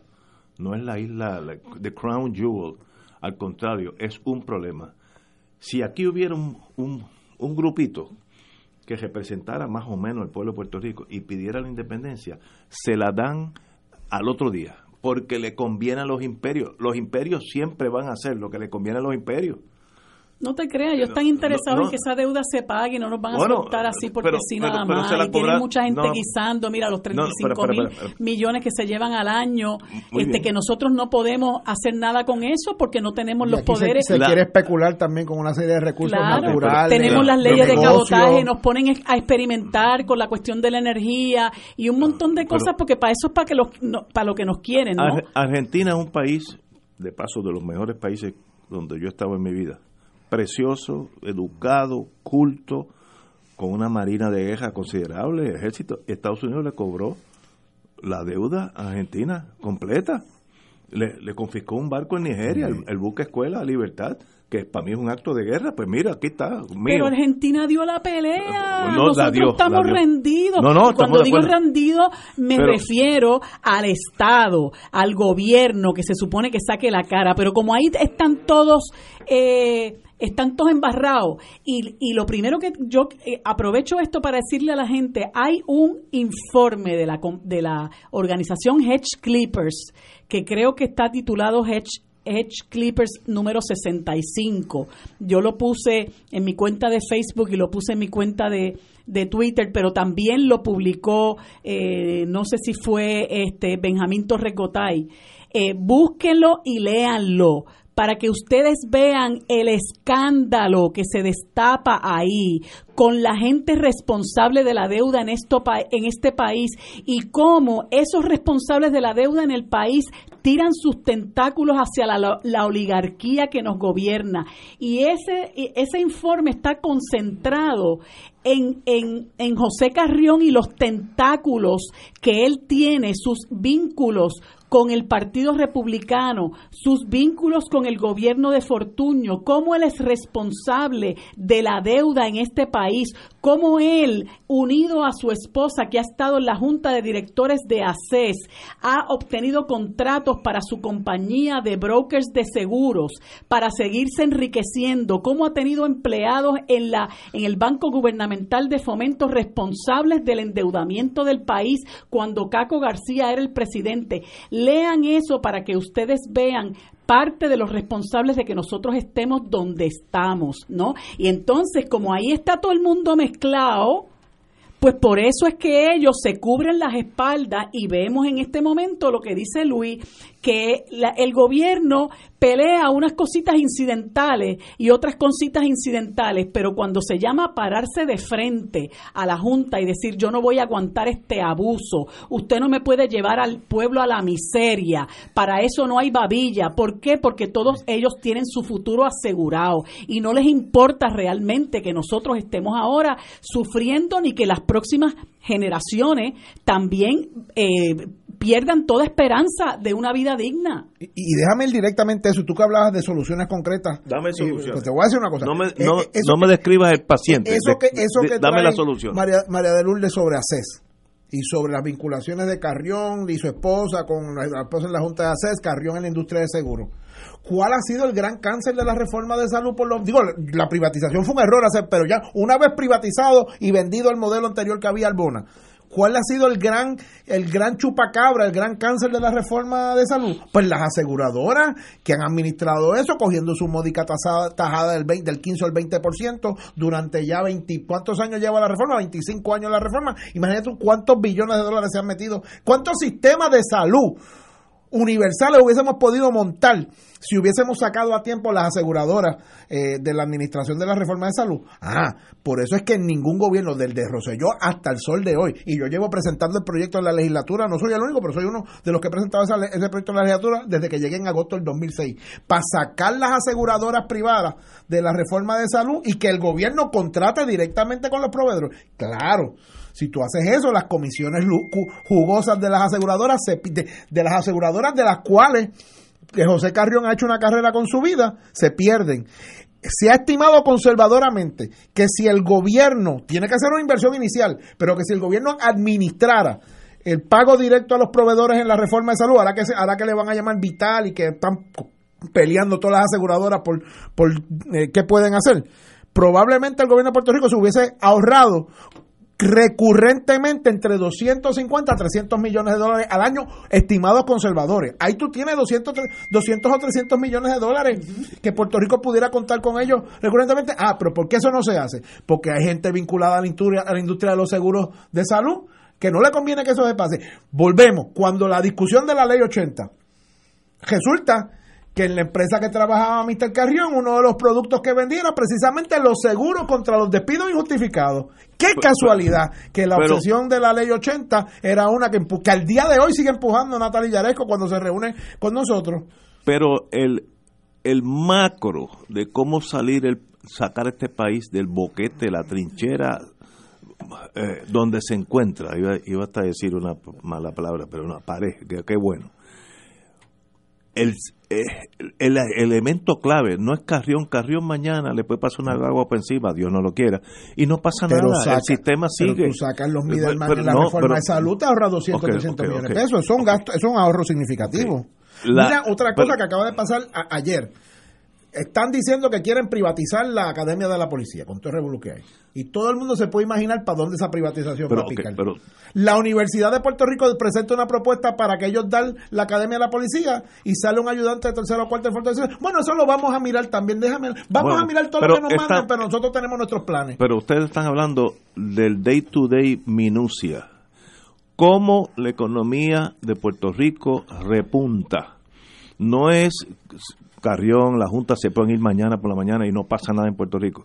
Eh, el gobernador de, Puerto Rico puede darle la, su silla al, que quieran ustedes del Partido Popular. No cambia nada. El país tiene que ser productivo de algo. Tú no puedes estar esperando que nos manden más y más dinero. Eh, yo estoy en contra de lo que planificó eh, el, económicamente el Partido Nuevo que parte del progreso en los próximos dos años va a ser el dinero de FEMA y el dinero de los seguros. Eso es, eso es, eso es darle a un paciente que se está muriendo una transfusión de sangre. Eso no, no, no cura al paciente, una transfusión, lo ayuda dos años. Al año tercero vas a estar peor que ahora. ¿Cómo tú sales de esto? No es con la cosa chiquita que si hay dos bomberos, tres bomberos, no. ¿Cómo tú haces a Puerto Rico viable productivamente servicios bancarios, servicios financieros, manufactura, eh, ¿cómo se llama esa cosa? De transbordo. Eh, tenemos que inventarnos algo, porque si no estamos reshuffling los, muebles dentro del Titanic, lo estamos moviendo de un cuarto a otro. Y mañana va a ganar el Partido Popular. Eso, eh, mañana puede ganar el Partido Popular. Ah. O gana el Partido Popular o gana el PNP, porque no va a ganar ningún otro partido. Eso, eso ahí sí que yo me la juego. O el Partido Popular o el Partido Nuevo va a ganar. ¿Va a cambiar algo? No va a cambiar nada. Porque hasta si, si tú cerraste una tienda en adjunta, una planta de manufactura en adjunta y votaste 75 empleados, el que gane en la fortaleza es irrelevante a esos 75 empleados que todavía están votados. Mire, el túnel de Maunabo se hizo porque al otro lado de esa, de esa cordillera eh, habían unas cuantas plantas que se le, hacía muy difícil eh, con los trailer trucks, General Electric estoy hablando, yo estaba de gerente en ese momento, cruzar esa cordillera y se hizo un túnel. Ya no hay por qué pasar el túnel porque vas a llegar a un sitio donde nadie está trabajando. ¿Cómo tú arreglas eso? Pues eso no es este, que los PNP son malos, los, el Partido Popular es la solución, que si el MUS por otro lado, no. ¿Cómo tú generas empleo en este país? Y la gente tiene la solución más práctica. ¿sabes? Dirigiendo el, el- No, los no. chavos a donde hay que Ah, bueno, los chavos, no para los- enriquecer a la los- gente que nos ha no, endeudado. vamos a estipular eso. Pero los chavos ya no llegan. ¿Por qué el Chase se van? El Chase de Manhattan no se va porque el gobierno es malo. Pues ya aquí no hay dinero, nos vamos. Y se fueron. ¿Y ¿Por qué las gasolineras de Puerto Rico? La Shell, Exxon, Gulf, todas esas ya se fueron. Porque dijeron, el volumen del país va bajando un momento que ya no es viable. Esos son problemas económicos, no son problemas políticos. A mí me gustaría que ganaran los tres partidos. Es son más, problemas políticos, claro que son políticos. No, pero, pero, ok, a menos que tengamos otra relación con Estados Unidos, pero eso no va a pasar en los próximos años. Vamos a estipular eso. bien, pero la, el- la, la, la, la, la semilla de donde emana toda la maldad que tenemos ahora encima nuestra es precisamente que nosotros somos una colonia de los Estados Unidos pero- porque pero- nos impusieron promesa pero, y la pero, pero aguanta, aguanta. Honduras no es colonia de Estados Unidos y la gente está saliendo allí a pie de aquí Ah, a Miami. bueno, Ah, eso, bueno. eso, ahí necesitamos otro, otro, No, no, otro, no, pro- no, otro, programa. Vamos a cambiar Ajá. no, no, es que. Y yo no te, es que y, y tú los vas a ver cómo quiebran. cuán cerquita está Honduras de ser por lo menos una neocolonia de los Estados Unidos. No, eh, chacho, yo sé un poquito de eso. De, de fuera del aire hablamos. Estados Unidos es un imperio. Y los fíjate qué imperios cosa, dominan fíjate qué sin cosa, el otro fuerza. día, el otro día Bolton es, Bolton es el apellido de este asesor en seguridad, Sí, sí, Bolton. decía de este, ajá, este fascista de, de, de viejo corte, hablaba de la troika, esto es digresión porque creo que es importante comentarlo, eh, hablaba de la troika del, del terrorismo y decía Cuba, Venezuela y Nicaragua. Y entonces una persona que estaba discutiendo esa noticia en sentido crítico decía, fíjate qué cosa, eh, de, las, de, los, de la caravana, los eh, migrantes son de tres países principalmente, Guatemala, El Salvador y Honduras, de Nicaragua no.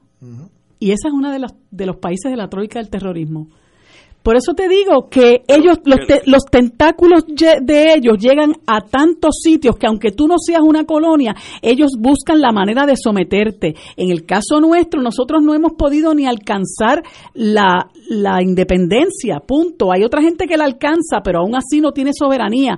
Pero nosotros no hemos podido ni alcanzar la independencia y estamos sufriendo uno de los embates más crueles de lo que es ser un territorio de los Estados Unidos y es que venga una junta a gobernarte impuesta por el poder colonial. Eso es lo peor que nos podía pasar y entonces nosotros no tenemos prácticamente ningún poder de negociación, por lo tanto no es un problema económico nada más, es un problema político y si fuéramos responsables y si el gobierno fuera responsable, atendería ambos problemas. Por eso yo decía, ah, que se van a la- al se van al, al Tribunal Federal a discutir, no que si me quieren cortar el bono, no que si me quieren aplicar la ley 80, porque usted no plantea el asunto colonial directo de frente y diga, diga lo que pasa es que aquí hay una hay un ordenamiento jurídico impuesto que es que está eh, eh, eh, eh, establecido en los en los casos insulares y ya a estas alturas nosotros no deberíamos estar sometidos a eso, pero no porque es que todos ellos viven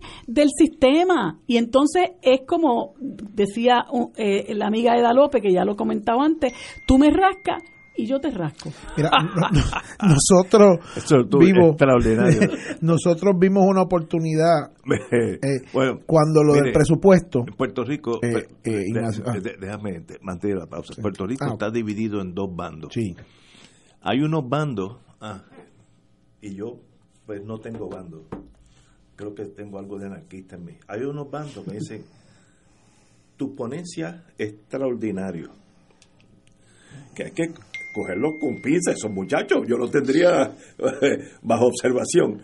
Y hay otro que dice, esos dos señores son comunistas. Mira la división de Puerto Rico.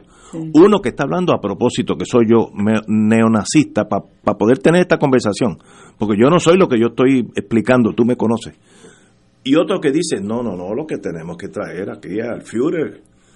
Un país así dividido es muy difícil hacer nada porque son dos tribus, Tutsis y Chiitas, eh, Tutsis y Hutus, a machetazos unos con otros.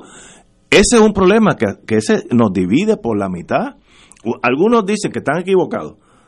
Que yo estoy dando hoy una ponencia extraordinaria, que sé que esos muchachos hay que, hay que llevarlos al psiquiatra esta tarde, y otro que dice que ustedes están saliendo de aquí y van a hablar con, Putin, por de acuerdo. Los dos están equivocados, los, los, dos están, no, no, Trump es más peligroso que Por eso, Putin no es para los comunistas, es para Trump. Pero, pero estoy diciendo, eso es parte del problema, la reacción, vamos a decir en que el Partido Nuevo gana en el 20 o vamos a decir en Arguendo que el Partido Popular gana el 20 y tienen la suerte de ganar completo. ¿De verdad Marilu piensa que habrá un cambio de gobierno? No, no del que se sienta allí, no, de, la filosofía del gobierno. Gane uno o el otro, que uno de esos dos va a ganar. Eso es, es un given. Fíjate, yo creo que el poder, por mínimo que sea, si tú lo usas responsablemente, algo puedes hacer. pero, pero va a ganar o los azules o colorados. No va a ganar más nadie. Si esos ganan, los dos. bueno, los azules y los colorados, como los vislumbramos en este momento, ¿verdad? Si por un lado está Rosselló y por el otro lado está Roberto Prats, pues el último que salga que apague la luz, realmente. Porque nosotros no podemos estar mirando ya para allá. Eso es una cantaleta que tenemos mucha gente. Nosotros tenemos que seguir combatiendo el bipartidismo que nos trajo hasta aquí. Pero mira, según, y no lo estoy diciendo por el Partido Popular, no, no, no pongo mis esperanzas ahí. Pero, por ejemplo, una de las cosas que tú ves en los Estados Unidos, que es un país poderosísimo, y es el país que nos tiene la bota encima de la cabeza, cuando tú ves a alguna gente que, que, tiene otro discurso, un discurso de esperanza, un discurso de justicia social, tú dices, caramba, pues eh, hay, hay gente que dentro de, dentro de ese eh, eh, engranaje que representa la política de los Estados Unidos, pueden salir voces responsables, pueden salir las voces que desde su pequeño espacio de poder hagan cosas para beneficio del pueblo. Ayer estaba eh, eh, Alexandria Ocasio, que es la, legisladora más joven, que es solamente una en un mar de casi 500, ¿verdad?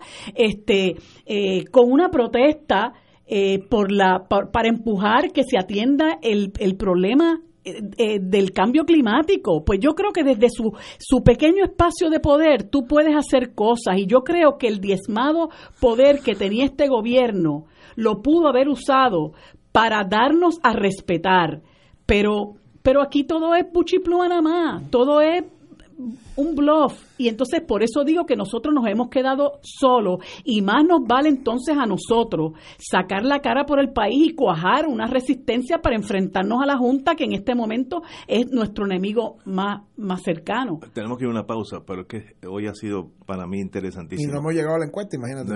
pero bueno, vamos a una pausa. Fuego Cruzado está contigo en todo Puerto Rico. La oficina médica del Dr. Ramón Luis López Acosta, especialista en medicina de familia, provee servicio a pacientes adultos y geriátricos de manera continua y comprensiva, servicio de medicina primaria preventiva y de medicina intrahospitalaria a nuestros pacientes, localizada en la calle Lloveras 650, edificio Centro Plaza, suite 207, Santurce, cerca del Hospital Pavía. Llámenos al 787 725 7888 725-7888 y haga una cita para evaluación. Aceptamos la mayoría de los seguros médicos Advantage y comerciales. La Parroquia y Academia Espíritu Santo de Levittown presentan a Andy Montañez en Viva la Navidad. ¡Viva Nochebuena! ¡Viva Navidad! Ven y disfruta de una espectacular gala de Navidad en familia. Acompáñeme que en este momento son 55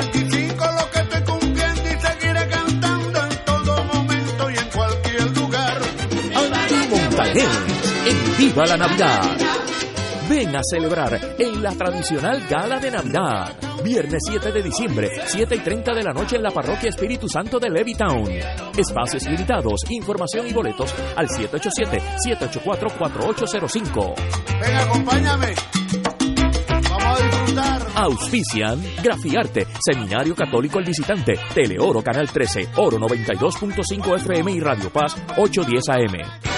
Buenos días familia. Es la casa a la que siempre puedes llegar sin invitación. A las 10 de la mañana, Judith Felicie es tu anfitriona para conversar sobre medicina, psiquiatría de niños y adolescentes, artes, derecho, valores y fe. Todos los días por Radio Paz 810 AM. Buenos días familia. Donde una conversación parece demasiado corta. Buenos días familia. De lunes a viernes por Radio Paz 810 AM. Fanático del deporte, la mejor información y el mejor análisis lo escuchas los sábados a las 2 de la tarde por Impacto Deportivo con Javier Sabat y el más completo elenco en deportes por Radio Paz 810 AM y en las redes sociales Facebook Impacto Deportivo Radio PR Twitter e Instagram Impacto underscore Deport juntos, impactando el deporte nacional. Y ahora continúa Fuego Cruzado.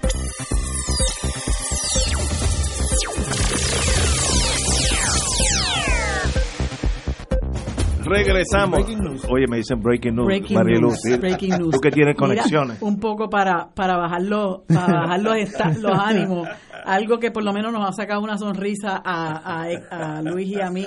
Y Ignacio también se ríe porque el Comité de Recursos Naturales de la Cámara de Representantes no considerará el proyecto de estadidad de Jennifer González porque llevó a cabo esta mañana su última sesión de votación de 2018 engavetando para todos los efectos el proyecto por estadidad de la comisionada residente. La portavoz del comité, Cristina Baum, confirmó que los proyectos que se consideraron hoy son los últimos que estarán ante la comisión bajo la presidencia del republicano Rob Bishop, quien tras las elecciones legislativas de la semana pasada estará en minoría en enero próximo. Eso le dicen tenga para que se entretenga. Eso a mí no me sorprende, porque en la vida hay que tener, yo sé que los políticos no son como nosotros tres, eh, así que estoy hablando de es- especímenes dif- diferentes, pero la estadidad en el gobierno de Trump, no hay ni que pensarlo. Un señor que dice que va a poner una muralla de 1.300 millas, 1.300 millas de aquí a Miami, una muralla de cemento para que los mexicanos no entren, le va a dar la estadidad a 3 millones de puertorriqueños que son para él igual de mexicanos. Tenemos que... Te- no es lo mismo, míralo como, como anglosajón. ¿Cuál es la diferencia entre yo y un mexicano? Muy poca. Muy poco, hasta el acento más nada, pero lo otro es igual. Así que hay que, hay que bregar con esa realidad. La estadidad puede venir mañana, en los años Kennedy, de aquí a 20 años, lo que sea. Pero en este momento, hoy, con ese troglodita racista, estar soñando esta edad, y yo lo entiendo, los políticos tienen que mantener por las huestes con, con ese fer- pero es it's just a game. Eh, eh, había un crítico de, de Winston Churchill en la House of Lords que decía que Winston Churchill sometimes get carried away. Alguna vez él mismo se, eh, se zafa de los gatillos. Y, y Jennifer con la estadidad fue un sueño que nunca existió. No es que ahora lo has pospuesto, es que no, no había nada que posponer porque no existió. Eh, y, y mientras más claro uno esté en la vida, mejor. Ah, que mañana que venga un Kennedy o el, el que sea, eh, un otro Obama o el que sea, tú tiras la- las fichas en la mesa. Obama estuvo ocho Sí, no, años. no, no, Obama no hizo Obama iba a. ¿Te acuerdas que Obama iba a Sí, resolver el estatus en en el el primer, primer cuadrillo? año, En el primer año cuadrillo. El presidente que más latino ha, Al eh, deportado. fue Obama, el más, pero por mucho. Así que cuidado con estos muchachos. Pero, Pero, por eso digo, lo que tú estás planteando es un mensaje para los estadistas de que esto no es Trump nada más. ¿Cuántos años llevan ofreciéndole la estadidad al pueblo? y yo digo, mira, no engañen déjame. más a la gente. Nosotros somos un país distinto. Por eso es que... eh, y no es porque quiero traerlo a la colación ahora para discutirlo, porque lo hemos discutido bastante y yo creo que hay otras cosas, pero esa es la diferencia cuando entramos a discutir si cuando nosotros nos vamos de Puerto Rico nos mudamos o nos exiliamos, porque nosotros somos distintos y nunca vamos a poder ser iguales. Incluso cuando usted va a los Estados Unidos, usted ve cómo la gente se organiza desde la óptica de lo que somos, desde nuestra identidad, desde nuestra cultura, desde nuestras costumbres. Y, y, y eso es una cosa que nosotros como puertorriqueños tenemos que entender. Lo que pasa es que hay muchos estadistas hay otros que no, y yo sé que tú no eres así, Ignacio, pero hay muchos estadistas que se avergüenzan de ser puertorriqueños, entonces quieren ser gringos y ahí tú ves que cuando son alcaldes de Guaynabo cambian los, los, los letreros y todo es la, la, la, la, Costa Street y todo eso, como si con eso realmente nosotros nos convirtiéramos en lo que no somos y en lo que nunca vamos a hacer. Entonces yo lo que creo es que responsablemente no engañen más al país, pónganse una fecha límite, mire, si de aquí a tres años nosotros no, no, no nos entregan la estadidad, nosotros vamos para la soberanía, pero contribuyan a que el centenario problema del estatus, ya ni centenario, 500 y pico de años, se resuelva para bien de todos nosotros, porque ese es el germen de todos nuestros males. Hay gente que tiene problemas en otros países, problemas económicos, de mala administración, de corrupción, de violación de derechos civiles, etcétera, pero tienen el asunto del estatus resuelto y saben que todos son españoles, argentinos, portugueses, lo que sea. Aquí todavía no se sabe ni, ni, ni lo que somos. Y hay gente que tiene la flema como apareció uno el otro día, activistas pro estadidad, a escribir una columna que decía Puerto Rico no es un país, se debería abochornar porque realmente Puerto Rico es una, un país, Puerto Rico es una nación, como está internacionalmente definida. Lo que pasa es que nosotros somos una nación ocupada y como nación ocupada nosotros tenemos derecho a que se nos desocupe, porque eso es un derecho internacional que nosotros tenemos. No podemos simple y sencillamente despacharlo con que, pues, eso es lo que hay, pues vamos a mirar para adelante. No, ese problema tiene que resolverse y lo tiene que resolver la, la, la, potencia que nos domina y que le vende al mundo, que es el paladín de la protección de los derechos civiles. Te voy a corregir algo que lo dijiste. Una cosa no estoy de acuerdo contigo. La potencia que, dos, nos, que nos domina, por tus palabras, no tiene que solucionar nada de nosotros para Estados Unidos, si nosotros nos quedamos como estamos por los próximos 500 años, a ellos les resbala. Ellos tienen el sartén por el mango, ellos mandan Ignacio, pero si nosotros lo ponemos ah, en vergüenza, si aquí se cuaja realmente un movimiento grande de resistencia. Y hacemos como se hizo cuando luchamos por la escarcelación de Oscar López, que yo creo que en gran medida eso se logró por la fortaleza de un movimiento que no solamente se cuajó aquí, sino que tuvo muchos colaboradores fuera de Estados Unidos. Y, que en Estados Unidos. y, en, fuera, perdón, fuera de Puerto Rico fuera de, de, Puerto Rico y Estados Unidos y en Estados Unidos.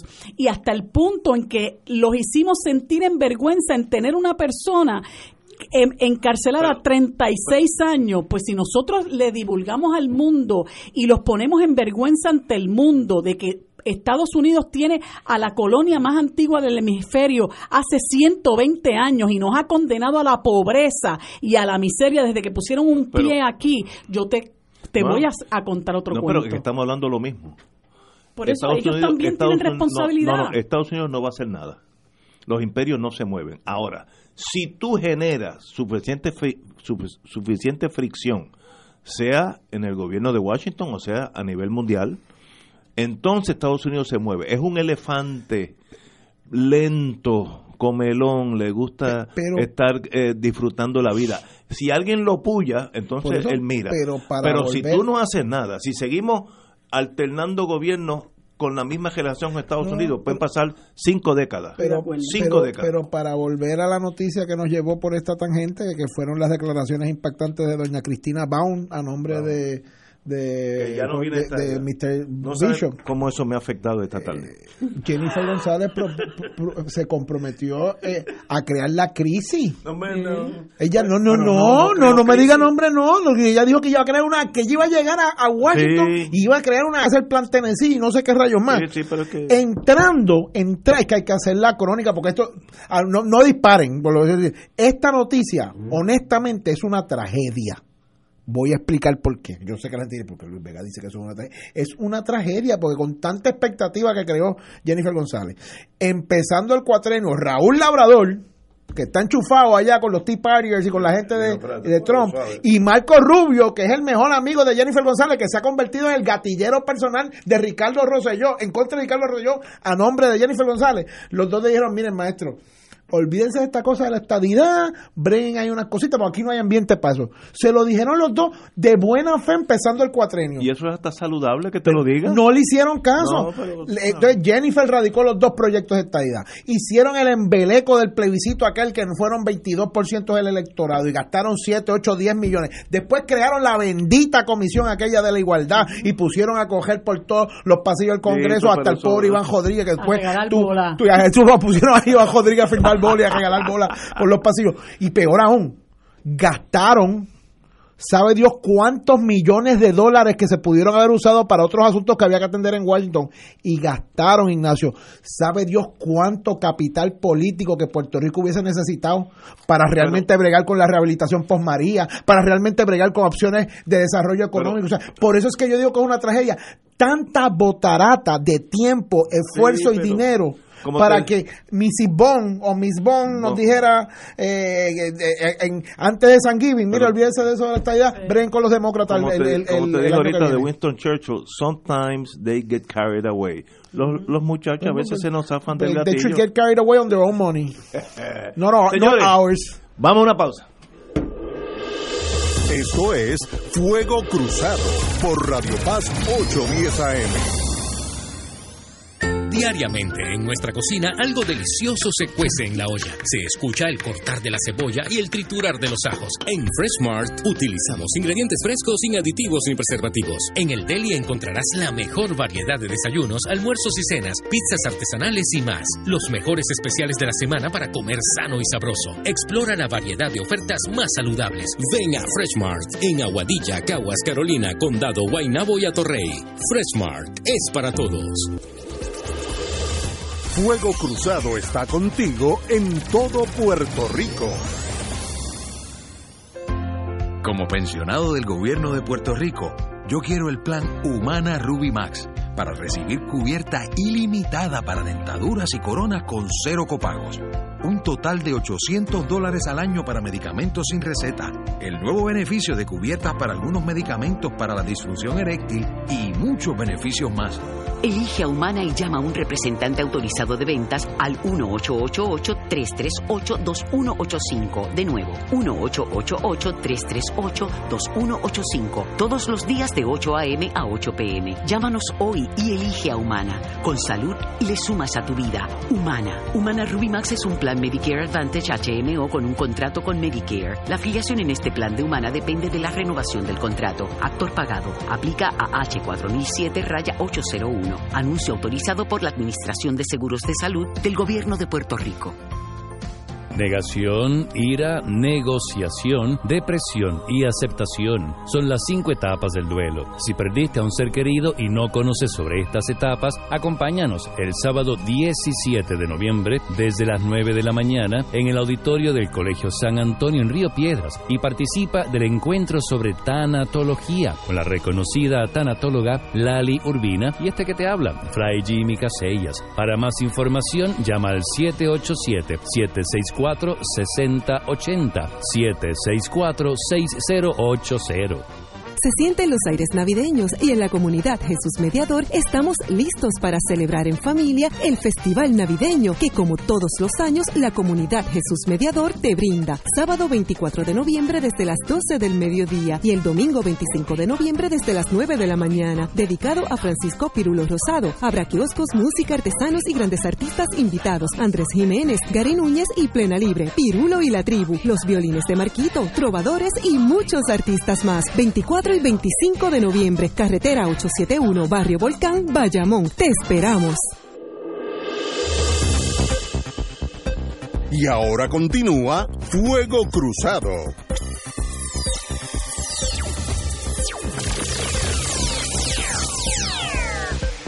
Regresamos. Hemos dejado los, los temas que a veces, a veces nos dividen en, en- en pequeñas cosas, no en lo grande. Pero vamos a la encuesta del nuevo día. Llegamos, llegamos. Y como estábamos por Washington, vamos a seguir por Washington. Desencanto con la comisionada.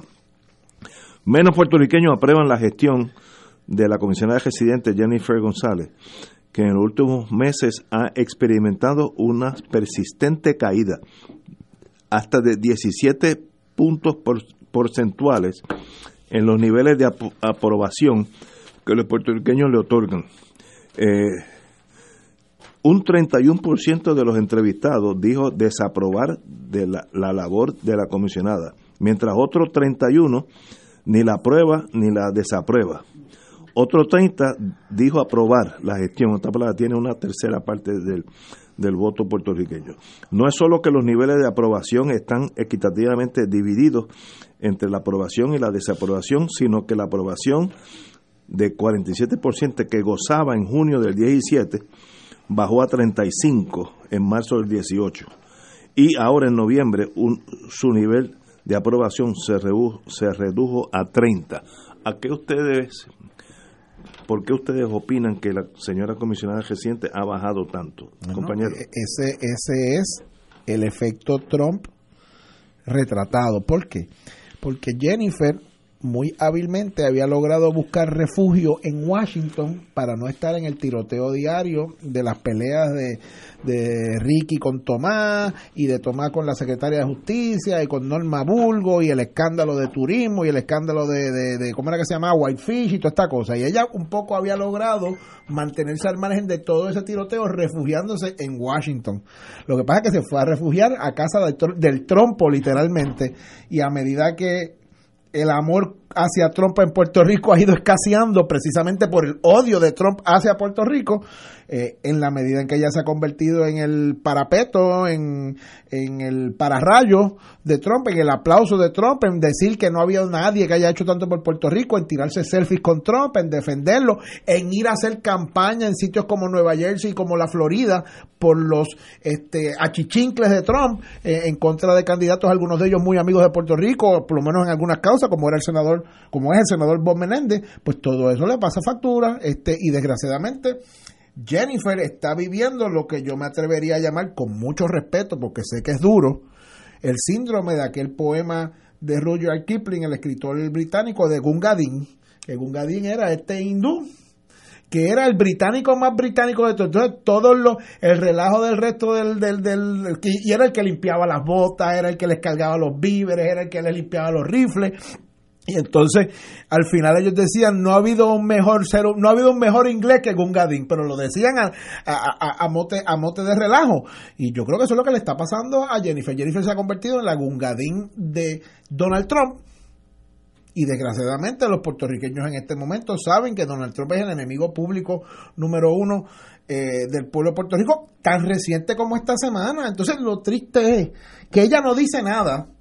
Es más, ella dice que ya no cree las historias que están este, eh, corriendo sobre Puerto Rico de que supuestamente alegan que Trump ha dado una orden seca de que no se le desembolsen más fondos eh, a Puerto Rico, cuando los últimos tres o cuatro libros, incluyendo de colaboradores cercanos de Trump, como esta eh, señora Omar Rosa, eh, que lo tiró al medio diciendo, no, si ese hombre se pasa hablando mal de Puerto Rico, que, que esos puertorriqueños quieren cachetearle un sistema de electricidad nuevo y que se creen que se le vamos a andar chavo. Mientras todo el mundo le está diciendo que lo que está pasando en la Casa Blanca es una agenda anti Puerto Rico, Jennifer González sigue defendiendo a Donald Trump y Ricky Rosselló bendito está en espera del, del tweet de Trump para que no, que las informaciones eh, no son ciertas. Así que yo, yo lo que veo aquí eh, es que donde ella fue, ella fue buscando un techo donde refugiarse y fue al techo de Donald Trump y el techo de Donald Trump se le ha caído encima y, y el costo ha sido a la larga el mismo. Quizás peor porque yo creo que ser eh, el principal aliado de Donald Trump en Puerto Rico es probablemente uno de los de las tareas más humillantes y más bochornosas que se pueden tener. Por eso es que hay rumores que dicen que Jennifer no vuelve para Washington el cuatrienio que viene. Compañera. Yo creo que ella ha jugado un papel bien lastimoso, eh, porque, no sé, para mí no hay peor cosa que, que proyectarse como siervo o como sumiso de una persona que abusa de su poder. Y Jennifer, yo creo que el principal pro- eh, problema de Jennifer González es que tiene una obsesión enfermiza con la estadidad.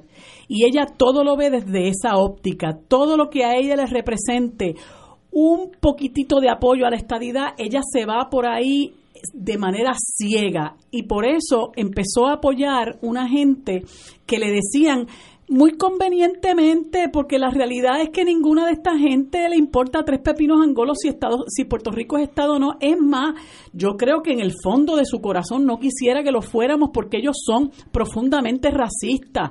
Y ahí tienes a Rick Scott y, a- y ahí tienes al, al contrincante de Bob Menéndez, que nunca en su vida ha tirado un chícharo por este país, que es un individuo racista, billonario, que nunca ha utilizado un bellón de su dinero para decir, mire, yo estoy aquí, yo quiero aportar, como hicieron mucha gente de nuestra diáspora, sacando de donde no había, recogiendo de donde no había. Ese individuo que corrió para senador en contra de Bob Menéndez. Ella se fue a, a- hacer campaña por él ciegamente, eh, simple y sencillamente porque él le dijo y ella no se da cuenta que obviamente la están utilizando, que, que la iba a apoyar, le iba a apoyar la estadidad y ya eso es suficiente para que ella se vuelva loca y vaya corriendo detrás de toda esta gente a hacerles campaña. Eh, por otro lado, la gente ha visto que ella está continuamente haciendo unos anuncios de fondos federales, que muchas veces son los anuncios de fondos federales, de los mismos fondos federales y fondos federales que no llegan al país. Eh, que por otro lado está eh, de, de, de de, de, de Trump, eh, que ante todas las barbaridades que nosotros hemos visto de Trump, que incluso él es eh, eh, foco de crítica de gente del propio Partido Republicano, ella siga apoyándolo ciegamente y a pie juntilla, porque, pues, no sé, se pensará, no sé qué no sé qué es lo que la obliga porque Trump ha dicho claramente que la estadidad no está tampoco en su en su en su agenda de trabajo. Jennifer es una persona que que incluso ha llegado al punto de oponerse a los esfuerzos que se han hecho aquí por diversas organizaciones y personas, un esfuerzo multisectorial, porque nos eliminen las leyes de cabotaje, porque ella coge dinero de Crowley, de los transportistas marítimos. O sea, todo lo que Jennifer hace es contrario al mejor interés del país. Y la gente no es tonta.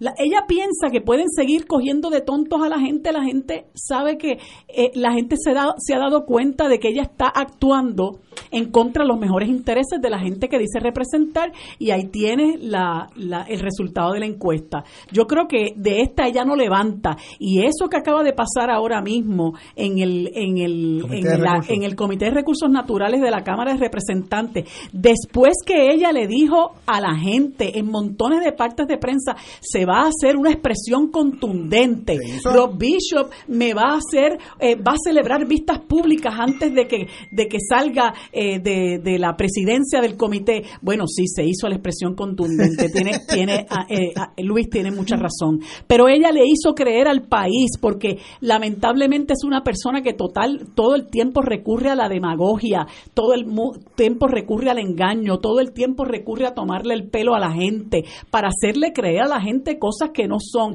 Y si venimos a ver, mire, Jennifer no juega ningún papel en, en Washington DC, porque no ha logrado absolutamente nada para nosotros, como no sea hacer el ridículo, como no sea hacer el papelón eh, de, de cargamaletas de, de Trump, y eso obviamente al, el pueblo lo tiene que haber percibido y el pueblo obviamente pues lo, lo castigó. Aunque, aunque esto es mi especulación, yo no conozco el caso de Jennifer en ningún sentido.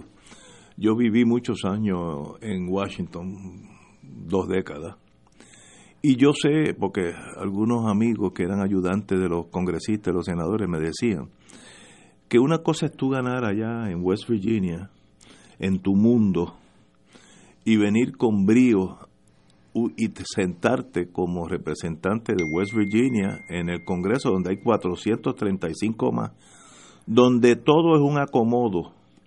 Tú me ayudas para la represa que yo quiero hacer en, Alabama y yo te ayudo para la cárcel federal que tú quieres que yo haga en West Virginia. Si no, no va.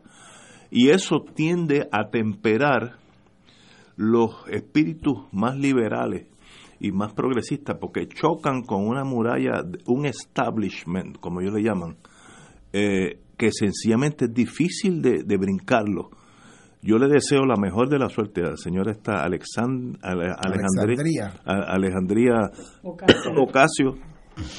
Le deseo lo mejor, la veo con esa belleza de la juventud y el ánimo. Deja que tropiece con los que están allí, que llevan 25 años allí corridos, dominan el ways and means, lo, el dinero, etcétera. Y si tú no enamoras ese de ways and means, él no da dinero para la obra tuya en, ella es del Bronx, ¿no? De, o Queens, de Queens.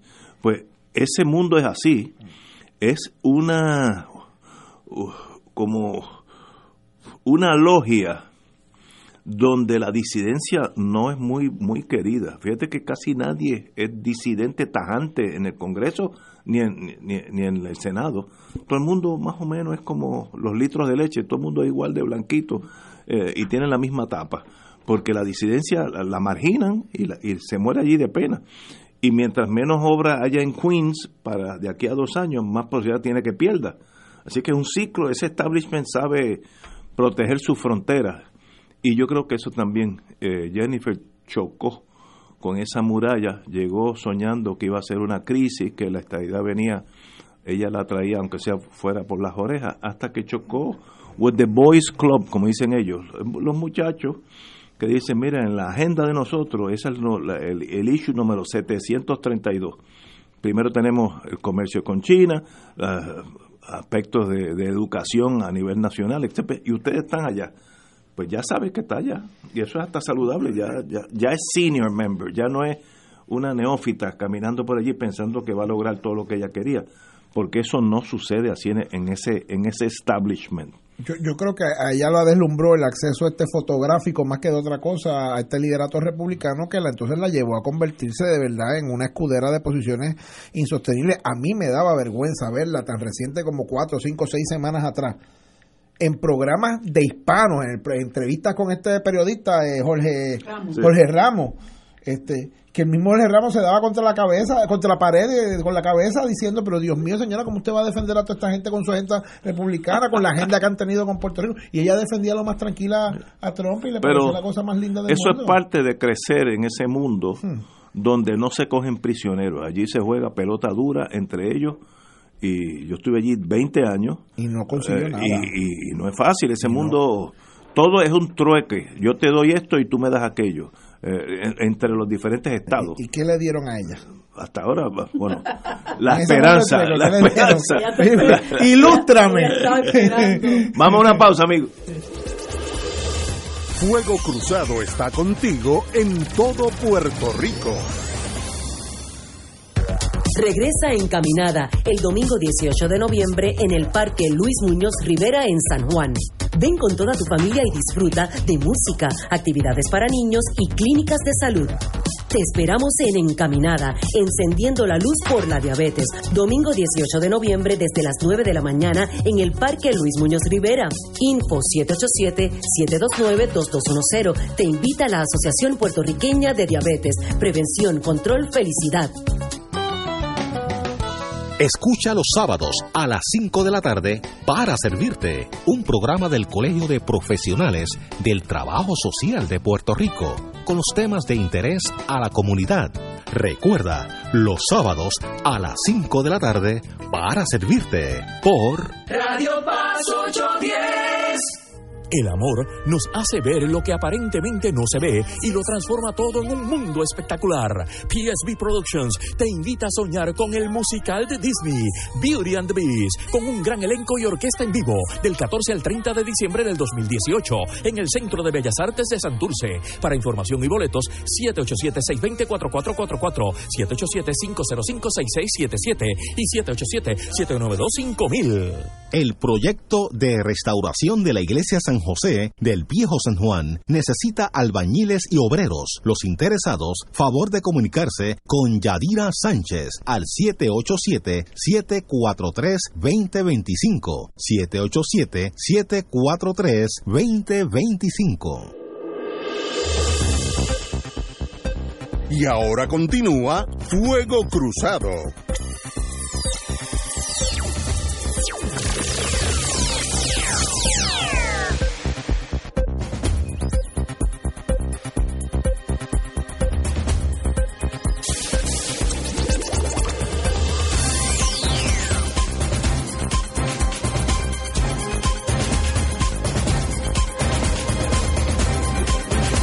Ah, señores, volvemos a la patria.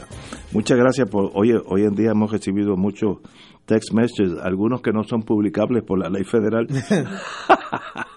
Pero parece que estamos aquí, amigos y amigas. Bueno, la noticia que más me sorprendió a mí en el plano personal es que doña Carmen Yulín Cruz, que la considero mi amiga y alcaldesa de San Juan, lleva la ventaja ante una posible primaria del Partido Popular por la candidatura de gobernación. Eso es lo que más me sorprende. Me raya en no creerlo, pero aquí está. Estoy leyendo lo que estoy leyendo.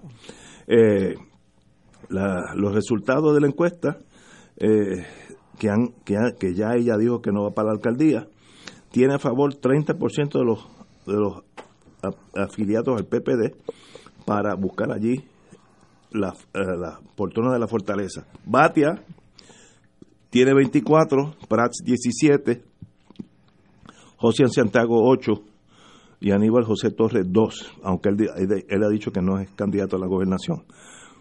¿Qué pasa? ¿O se equivocó la encuesta? ¿O el equivocado era yo y mucha gente? No, yo creo que el equivocado eres tú. Ok, no, bien, no, estoy Eh, dispuesto yo- a dialogarlo, yo- porque me sorprendió. Todo lo otro, yo más o menos, lo que leí era lo que yo, yo pensaba. Esta es diametralmente Yo opuesta. creo que uno no puede confundir la resistencia que pueda tener unos sectores en la estructura y en el liderato del Partido Popular a las posiciones y a la figura misma de Carmen Yulín, con que eso es algo que se eh, reparte equitativamente a través de toda la base y, lo- y el electorado del Partido Popular Democrático. Y para mí, y, y- y- del otro lado puedo decir lo mismo de Eduardo Batia, que saca 24%.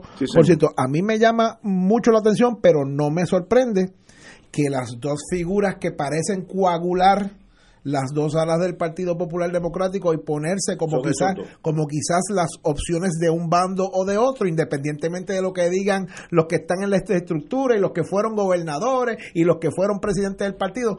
La base del Partido Popular parece haber encontrado sus dos portaestandartes de las dos tendencias mayoritarias en el Partido Popular. Carmen Gilán por el sector más liberal o progresista o soberanista del Partido Popular Democrático y Eduardo Batia, que, que, que, que- todo el mundo le reconoce una gran capacidad, una gran inteligencia, una gran profundidad, pero que en algunos issues ha asumido unas posiciones que quizás no son tan liberales como le gustarían a unos sectores del país del Partido Popular. Parece por encima de otros ungidos la alternativa que el pueblo, digamos, más moderado, más de centro, más como queramos llamarle del Partido Popular, visualiza como que pudiera ser eh, eh, esa opción. A mí, lo que me llama sí poderosamente la atención es que a- luego de años de codazos, de ataques, de todo, de, de, de tratar de que no desarrolle un liderato, ya hay tres de cada diez populares, y estoy hablando de los populares nada más porque la pregunta se hizo entre populares, pero hoy tres de cada diez populares están listos para votar por Carmen Yulín, sin haber empezado la campaña de la primaria. Eso me parece a mí que es muy positivo. Sorprendente. Y en el caso de Eduardo Batia, ¿por qué no decirlo? Uno de cada cuatro populares está listo para votar por Eduardo Batia para la gobernación. Así que en un en, y en un escenario donde pueda haber tres o cuatro candidatos a la gobernación del Partido Popular, que es lo que yo creo que va a pasar, va a haber primaria, van a haber tres o cuatro candidatos.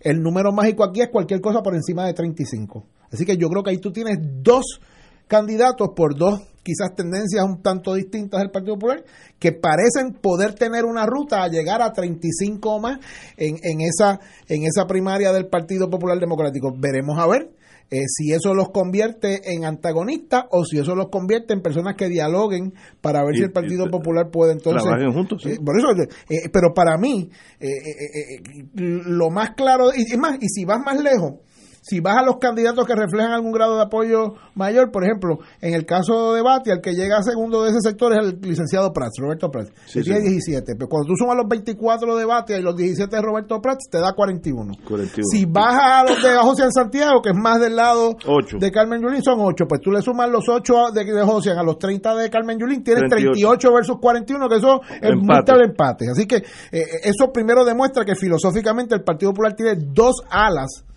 claramente eh, simétrica, claramente del mismo, de la misma fuerza, del mismo tamaño, y que entonces la contienda estará en quien pueda demostrar que tenga las cualidades eh, adecuadas para ganar. Compañera.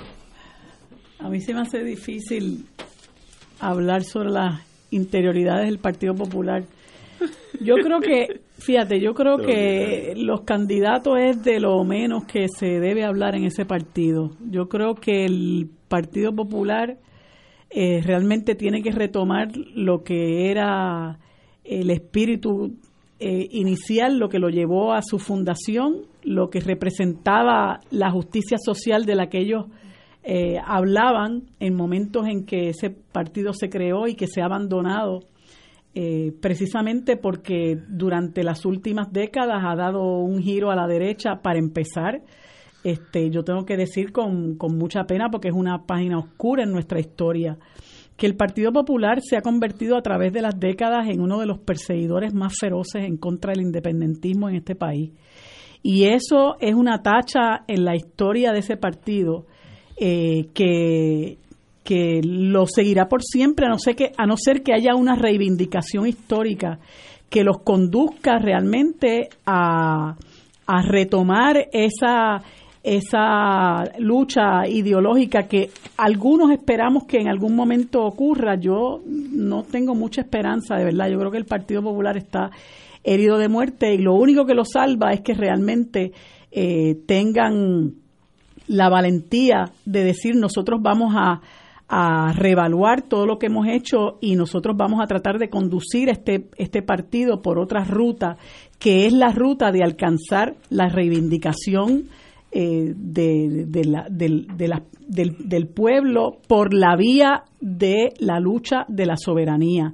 Yo creo que lo peor, el peor servicio que le puede hacer un partido a un país y más en un momento de crisis como el que estamos nosotros es pretender mantenerse en el centro y, y mantener el discurso de que esta es la casa grande donde, cabemos todos porque eso no es otra cosa que una falacia.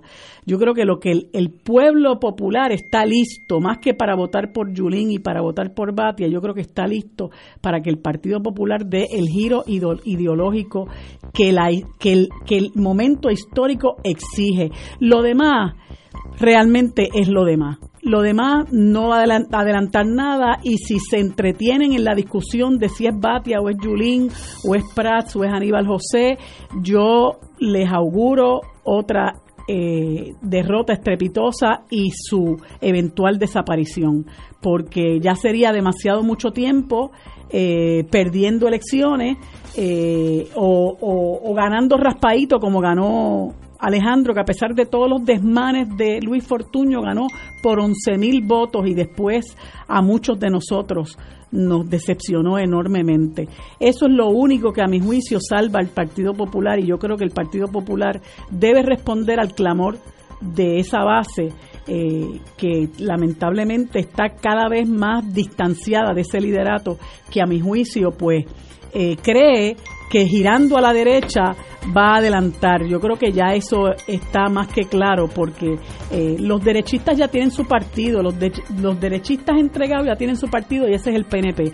Pero, claro está, en el Partido Popular hay matices, ¿verdad? Está el que es más progresista, el que es más liberal, como Carmen Yulín, y tienes al derechista eh, tipo Roberto Prats y, y Nadal Power, pero, pero esas posiciones no son reconciliables entre sí. Y yo creo que por ser responsable con la historia y con el pueblo, esa es el único, la única ruta que ellos deben tomar, la definición ideológica hacia el rescate de nuestra soberanía. Valga decir que si el debate se da sobre caras y sin sustancia, como advierte María de Lourdes, va a pasar exactamente lo que dice María de Lourdes. Así que mi esperanza y mi apuesta es que esta discusión se dé no solamente en el plano de las caras y de los nombres, sino se dé en el plano de la sustancia y el contenido. Y buenas noticias para Carmen Yulín, que me sorprendió gratamente, pero está, está esta la primera. Bueno, para que tú veas, aquellos que ubican a Carmen Yulín totalmente fuera y desprendida del Partido Popular, tres de cada diez populares creen que ya es la, que ella es la candidata del Partido Popular. Señores,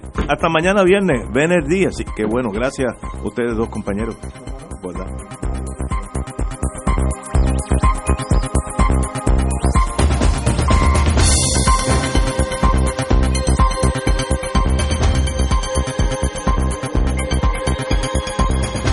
Esta emisora y sus anunciantes no se solidarizan necesariamente con las expresiones vertidas en el programa que acaban de escuchar.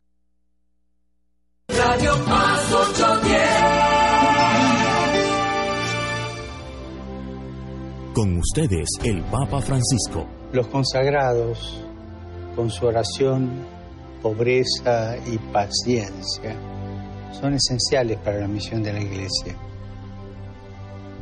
más que nunca, con los desafíos del mundo de hoy, necesitamos su entrega total al anuncio del Evangelio.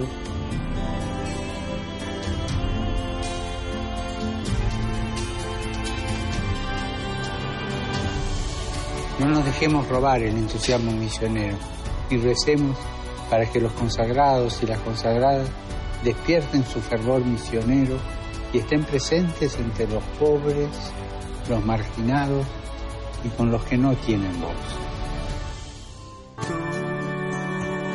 Has venido a la orilla el Centro Guadalupe Vida y Familia nos trae una propuesta radial para promover un laicado maduro y convertir a Puerto Rico en una tierra de reconciliación, justicia, paz y amor. La Hora del Laico toca temas como la formación para un ser humano integral, aclaración de conceptos de la fe y temas del sínodo arquidiocesano, entre otros. Escuche La Hora del Laico los viernes a las 7 y 30 de la noche por Radio Paz 810.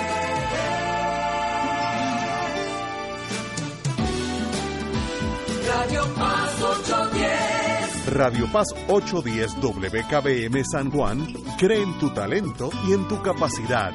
Por eso tú sigues en sintonía con la estación donde ser mejor es posible. Radio Paz 810. Puerto Rico celebra la solemnidad de Nuestra Señora, Madre de la Divina Providencia. Que todo el pueblo proclame que tú eres protectora y patrona de Borinquen. La Conferencia Episcopal de Puerto Rico invita a todo el pueblo católico a celebrar la fiesta de Nuestra Señora de la Providencia y la clausura del jubileo del Beato Carlos Manuel Rodríguez. Lunes 19 de noviembre, Coliseo Mario Quijote Morales en Guaynabo. La celebración comenzará a las 10 de la mañana. Las puertas abren desde las 8 de la mañana. Info 787-727-7373, extensión 1157.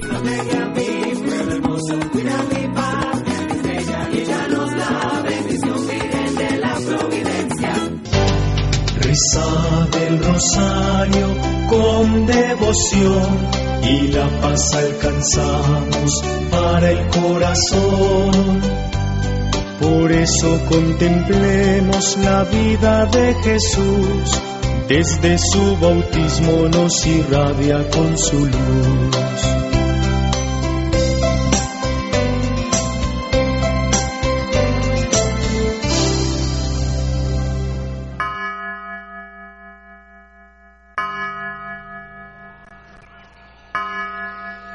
En el nombre del Padre, y del Hijo, y del Espíritu Santo. Amén. Los misterios que vamos a contemplar hoy son los misterios luminosos. Dios hizo la luz, primera obra de la creación. Cuando nace un ser humano decimos que ve la luz por primera vez. Jesús, Hijo de Dios y nacido de María,